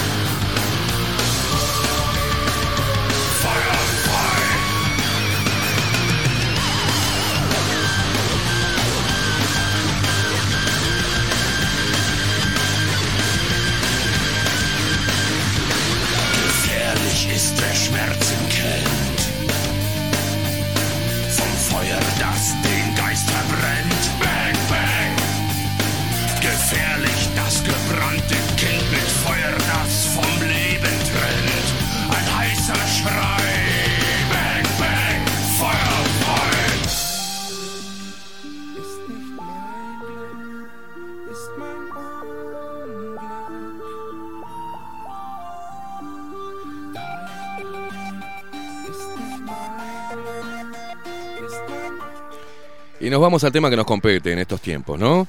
Eh, y más o menos siguiendo por la misma línea. Yo recuerdo, eh, con el respeto a la colectividad judía, que, si mal no recuerdo, me puedo equivocar, ¿eh? Pero se empezó a hablar de la tercera dosis después que vino el grupo de científicos y médicos judíos. Y en Israel, vendiendo la panacea, ¿no? Que así se debe tratar, vacunando en los bares, ¿no? Vacunando. Acá se decía que en Israel se habían vacunado el 100% de la población y que ya estaban libres, sin tapabocas y que había sido un éxito. Aumento de contagios de COVID obliga a Israel a imponer más restricciones. Israel, que realizó un veloz proceso de vacunación y retornó a casi a una casi normalidad, está imponiendo de nuevo restricciones para frenar el continuo aumento de contagios de COVID-19 atribuidos a la variante Delta y no descarta un nuevo confinamiento si la morbilidad sigue en alza. Recordar que el mayor porcentaje de las personas que... A ver, la variante Delta es potestad de los vacunados, no de los no vacunados. Los que no estamos vacunados, no tenemos ninguna variante Delta. La variante Delta la están presentando los vacunados, señores. Eso tampoco te lo van a decir, ¿no? Y no, no te lo van a decir. El Gabinete de Coronavirus, órgano gubernamental que gestiona la pandemia, aprobó anoche, esto es una noticia de hoy, ¿eh? Aprobó anoche algunas medidas restrictivas para frenar la curva ascendente. Hoy volvió la curva, Maxi. Otra curva más. La curva ascendente de infecciones que entrarán en vigor este domingo, como el uso obligatorio de mascarillas, en reuniones al aire libre de más de 100 personas o la reducción del trabajo presencial al 50%, en el sector público, además de alentar a las empresas privadas a hacer lo mismo. Eviten las multitudes y vacúnense ahora. De lo contrario, no habrá más remedio que imponer restricciones más severas, incluido un cierre, advirtió el primer ministro israelí, Naftali Bennett. No sé si se pronuncia bien así, mil disculpas a la comunidad judía. Ante el aumento de los contagios, Israel volvió a imponer a finales de junio el uso obligatorio de mascarilla en espacios cerrados. ¿Se acuerdan? Eh, Esto es fundamental que utilicemos la memoria a corto plazo, es cortito, ¿eh? Las imágenes de Israel liberado y los bares y las fiestas y en todos los informativos y todos los especialistas epidemiológicos, epidemiólogos, virólogos, científicos, el Instituto Pasteur, todas las voces de mierda que lamentablemente no dan información, sino sacan conclusiones en base a nada, sin sustento, pero que pasaron por todos los medios de comunicación, decían lo de Israel, ¿no? El propio Nacho Álvarez. ¿Eh? Decime Israel. A los antivacunas, ¿se acuerdan? Lo vamos a buscar ese... Vos sabés que lo vamos a buscar y se lo vamos a pasar a Nacho Álvarez. Cuando... No sé por qué razón. Se preocupó tanto por lo que salía de acá debajo de la lupa, ¿no? Y dijo, ¿y entonces Israel? Israel que vacunó y está libre ahora y que tiene lo, eh, bajó la curva, ahí tenés la curva de vuelta, la curva te la voy a meter toda, Nacho Álvarez, la chirolita, toma toda la curva de Israel de vuelta. ¿A dónde, ¿Qué vas a decir? A mí me gustaría saber qué es lo que va a decir Nacho Álvarez con el tema de Israel. Porque te acordás, ¿no, Maxi? O sea, hace muy poquito, poniendo a Israel como el país ejemplo de vacunación. Ante el aumento de los contagios, Israel volvió a imponer a finales de junio el uso obligatorio de la mascarilla en espacios cerrados, solo 10 días después de levantar la norma. Aunque poca gente la cumple, ¿cómo están jugando con la gente? Eh, Sacate el tapaboca, ahora ponértelo de vuelta. Este, aunque poca gente la cumple todavía en restaurantes, supermercados o en el transporte público. Por ello, se ha reclutado a unos 1.600 inspectores municipales para vigilar su cumplimiento. Mirá vos. Estas nuevas restricciones llegan cuando la propagación de la variante Delta, mucho más contagiosa, dice, ha elevado la cifra de nuevos casos diarios a 3.800 con un ratio de posibilidad del 4%. Ahora, ellos mismos te están diciendo. Dijeron, y nos llegó acá, que un poco más Israel estaba vacunado casi el 100%. Quiere decir que la variante Delta es de los vacunados. Y personas con, con- sin vacunar no tienen nada. No tienen ninguna variante Delta. ¿Qué variante Delta? ¿Quién, quién, Una cosa de locos, ¿eh? Eh, Los pacientes ingresados en estado crítico alcanzan los 230 después de haber llegado a cero al país. Los pacientes internados vacunados son simplemente algo que te dijo el laboratorio, efectos secundarios severos, leves o moderados, a corto, mediano o largo plazo. Lo que estamos viendo, pero ¿por qué digo? ¿Somos antivacunas? Nosotros no, nos dimos todas las vacunas. Ninguna tuvimos que firmar. ¿Usted tuvo que firmar, Maxi Pérez, con una vacuna? Mm, que yo me acordé, ¿no? ¿Qué es lo máximo que le pasó con una vacuna? Es más, creo que tengo que darme este año la antitetánica. Ah, yo me la tuve que dar hace poquito para la libreta, la renovación. Sí, estamos en 2021, creo que sí. En noviembre de este año creo que se vence la, la vacuna, sí. ¿Lo hicieron firmar alguna vez por la vacunación? No, no, nunca. nunca. ¿Qué es lo máximo que le pasó? Un- como un putito acá así de... Lo máximo que yo creo dolor- que- Con la antitetánica un dolorcito que dura unas horas, ¿no? Como el pinchazo. Creo que sí, pero nada. Nada. Es, eh, nada. Y además depende.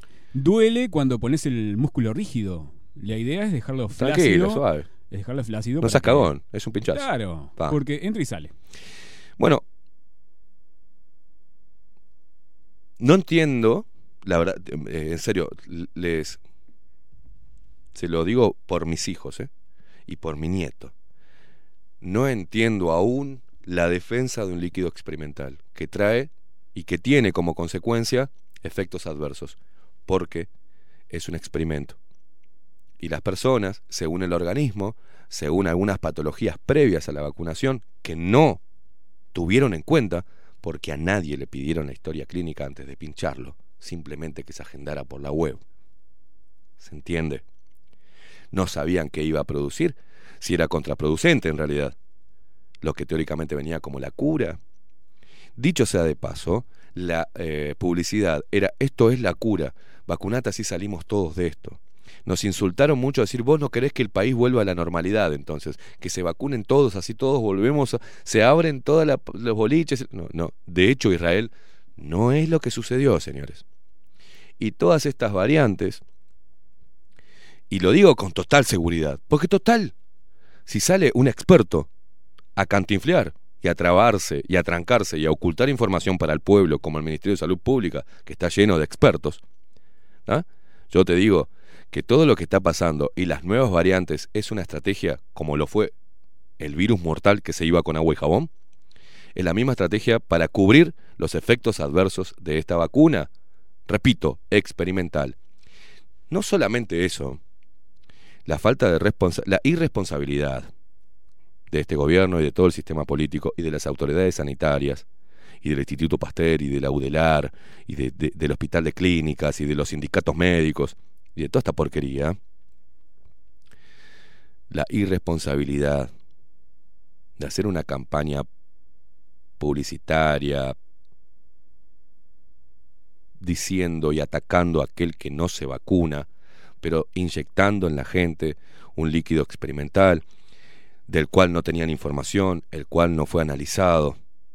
Eh, el protocolo para la vacunación no revisa la historia clínica, el historial clínico de las personas, no saben ni siquiera qué carajo tiene la persona y va y pone el brazo y pinchan. Es, después llámeme irresponsable a mí, yo no estoy pinchando con un líquido experimental a las personas, ¿eh? Yo no lo estoy haciendo. Ustedes me ven en un centro vacunatorio pinchando a las personas con algo que no sé ni qué carajo tiene. Ustedes me ven escarbando narices y cuando le preguntas eh, a cuánto me vas a hacer, eh, a cuánto CT me vas a hacer el testeo y te dicen, ¿qué es eso? Pa, CT, no tengo ni más puta idea. Yo vengo, te carbonazo, o sea, no tengo idea.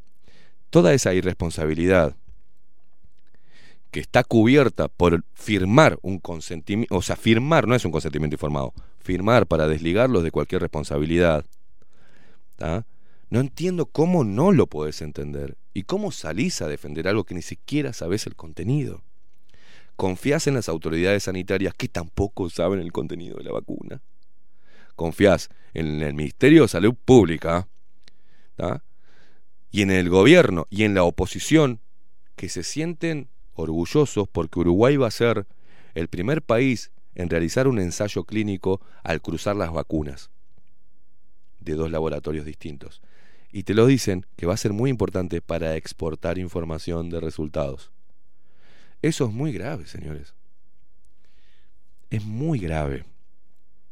Y los países, como Israel, que fueron alabados por la ciencia como el ejemplo a seguir y puestos como el ejemplo a seguir para forzar a las personas a vacunarse, hoy están teniendo muchos problemas porque no son las variantes, no son las mutaciones. Nunca había visto un virus con tantas mutaciones. Este juro, son lo- es el virus X-Men. Y que mutara para peor. Y que mutara peor, cuando normalmente los virus mutan, pero van perdiendo fuerza. Así ha pasado a lo largo de nuestra historia humana, señores. ¿Cómo puede ser que te digan que hay un, una variación como este, esta payasada del lambda que va de los anticuerpos? Cuando los mismos médicos antes de la pandemia te hablaban de las células T, ¿no? Te hablaban de, de, de- reforzar el, ah, el sistema inmunitario con diferentes alimentos. ¿Se acuerdan? ¿Qué pasó con esa gente? Ya no está más. Hoy es la ciencia de la fe. Sale uno a decir que esto es mortal y salen todos corriendo a covacharse. y ninguno interpela nada. Y todos, de cabeza baja, van y se doblegan ante un discurso armado, sin sustento, con cifras maquilladas, y las cifras oficiales tampoco ameritaban la locura esta que está sucediendo a nivel mundial. Entonces, no es un llamado, ni te estoy hablando, repito, de Bill Gates, ni carajo, estoy hablando desde, desde, desde creo que tengo, no soy un- un ser inteligente superior, pero para algo tengo cerebro. No para tener sexo, comer, acostarme, ir al baño, no, no. Para algo tenemos cerebro. O ya no lo tenemos. O perdimos eso. Como ser que se diferencia de un mono, tenemos el poder de analizar, ¿no? De reflexionar sobre lo que está pasando en nuestro entorno. O nos sentamos al sol a comernos los piojos de la cabeza de nuestra pareja. O pedimos banana golpeando las manos en el piso. No, no, no. Somos seres pensantes, señores. Es lo que nos diferencia de cualquier otro ser. Somos pensantes, tenemos conciencia. Pero parece que estuviésemos actuando por instinto solamente, igual que cualquier animal. Y claro, si estamos puestos en la fase 3 de un líquido experimental, como animales, con los cuales se está experimentando. A ver cuáles son los efectos adversos que... A ver qué pasa. Hagamos un ensayo clínico en Uruguay, como lo dijo Diario El País, y lo dijeron las autoridades. Hagamos un ensayo clínico, probemos esta vacuna con la otra, y a ver qué onda. A ver qué sucede, a ver si inmuniza o no. ¿Cómo, cómo un ser humano puede salir en televisión abierta y decir que es la mejor forma de inmunizar con algo que ni sabe si puede llegar a hacerlo? ¿Cómo yo, como comunicador, como periodista, le voy a decir, confiemos en la ciencia y vacúnense, cuando la ciencia no nos responde pregunta que le hacemos? Cuando los contratos para la compra de, de las vacunas fueron secretos. Cuando te mandan el prospecto después que se hizo, se generó mucha presión y cuando el prospecto es algo ilegible para el ciudadano común. Y los que teóricamente tienen un- una comprensión de cada uno de los componentes, de los excipientes, por ejemplo, alguno que produzca imantación, imantización, según el señor Juan Gil. No son aclarados por los científicos. A ver, ¿para qué están ahí? ¿Para qué son premiados? Porque investigan. ¿Para qué? En beneficio del pueblo. Para mantenerlo sano. No para enfermarlo. Y no para que me salga un científico hablando de política y vendiéndome qué vacuna es mejor. No, menos cuando no se analizó. Que un científico local te diga no, porque según el estudio que hubo en Estados Unidos, no, no, no, estamos hablando acá de los uruguayos. ¿Qué estudio hay acá? Ah, como pasó así allá, acá también tiene que pasar. Pero ¿cómo creerle a lo que pasó en otro país cuando en Israel te decían que Israel estaba libre de COVID? Y ahora están metiendo la gente de vuelta dentro de la casa y quédate en casa, ponete bozal y esperá porque seguramente te vamos a tener que dar otro pinchazo. ¿Cómo creerles? ¿Usted le cree, señor? ¿Usted le cree, señora? Los comentarios ayer de una publicación que hice en Twitter. Las boludeces que me dijeron ahí los fui bloqueando uno por uno porque ya son gente perdida, ¿viste? Gente idiota. Gente que... Y lo peor, vi mucho derechito de los derechosos defendiendo la vacuna. No es en tema de los zurdos el tema de la vacuna, ¿eh? Porque empecé a ver los perfiles y digo, a ver qué onda este idiota que me pone esto. Y contra este el Boca Andrade, contra el comunismo y bla bla. ¿eh? Son esta gente teóricamente que es superior a los ignorantes zurdos.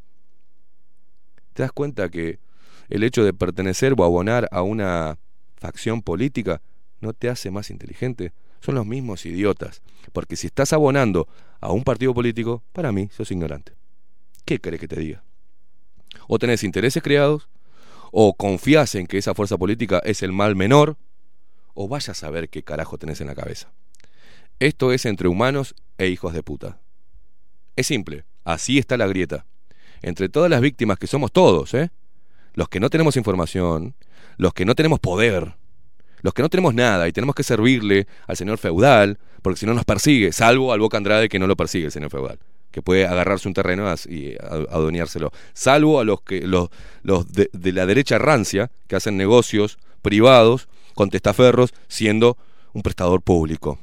Salvo toda esa gente que se llena de guita gracias a nuestros votos. Ahí está, ahí hay una línea divisoria.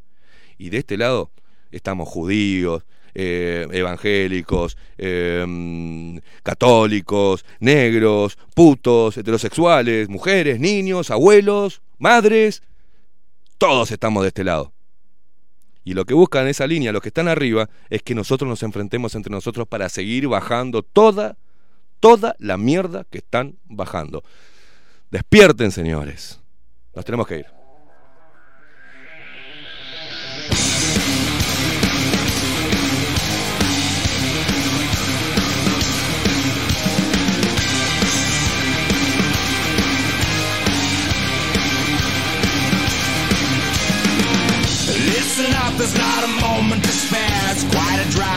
The top, so how you feeling down there? It's a cold, cruel, harsh reality. Caught, stuck here with your enemies. Who do you think you are? Tearing us all apart. Where did you think you could go? 'Cause everyone already knows it's 20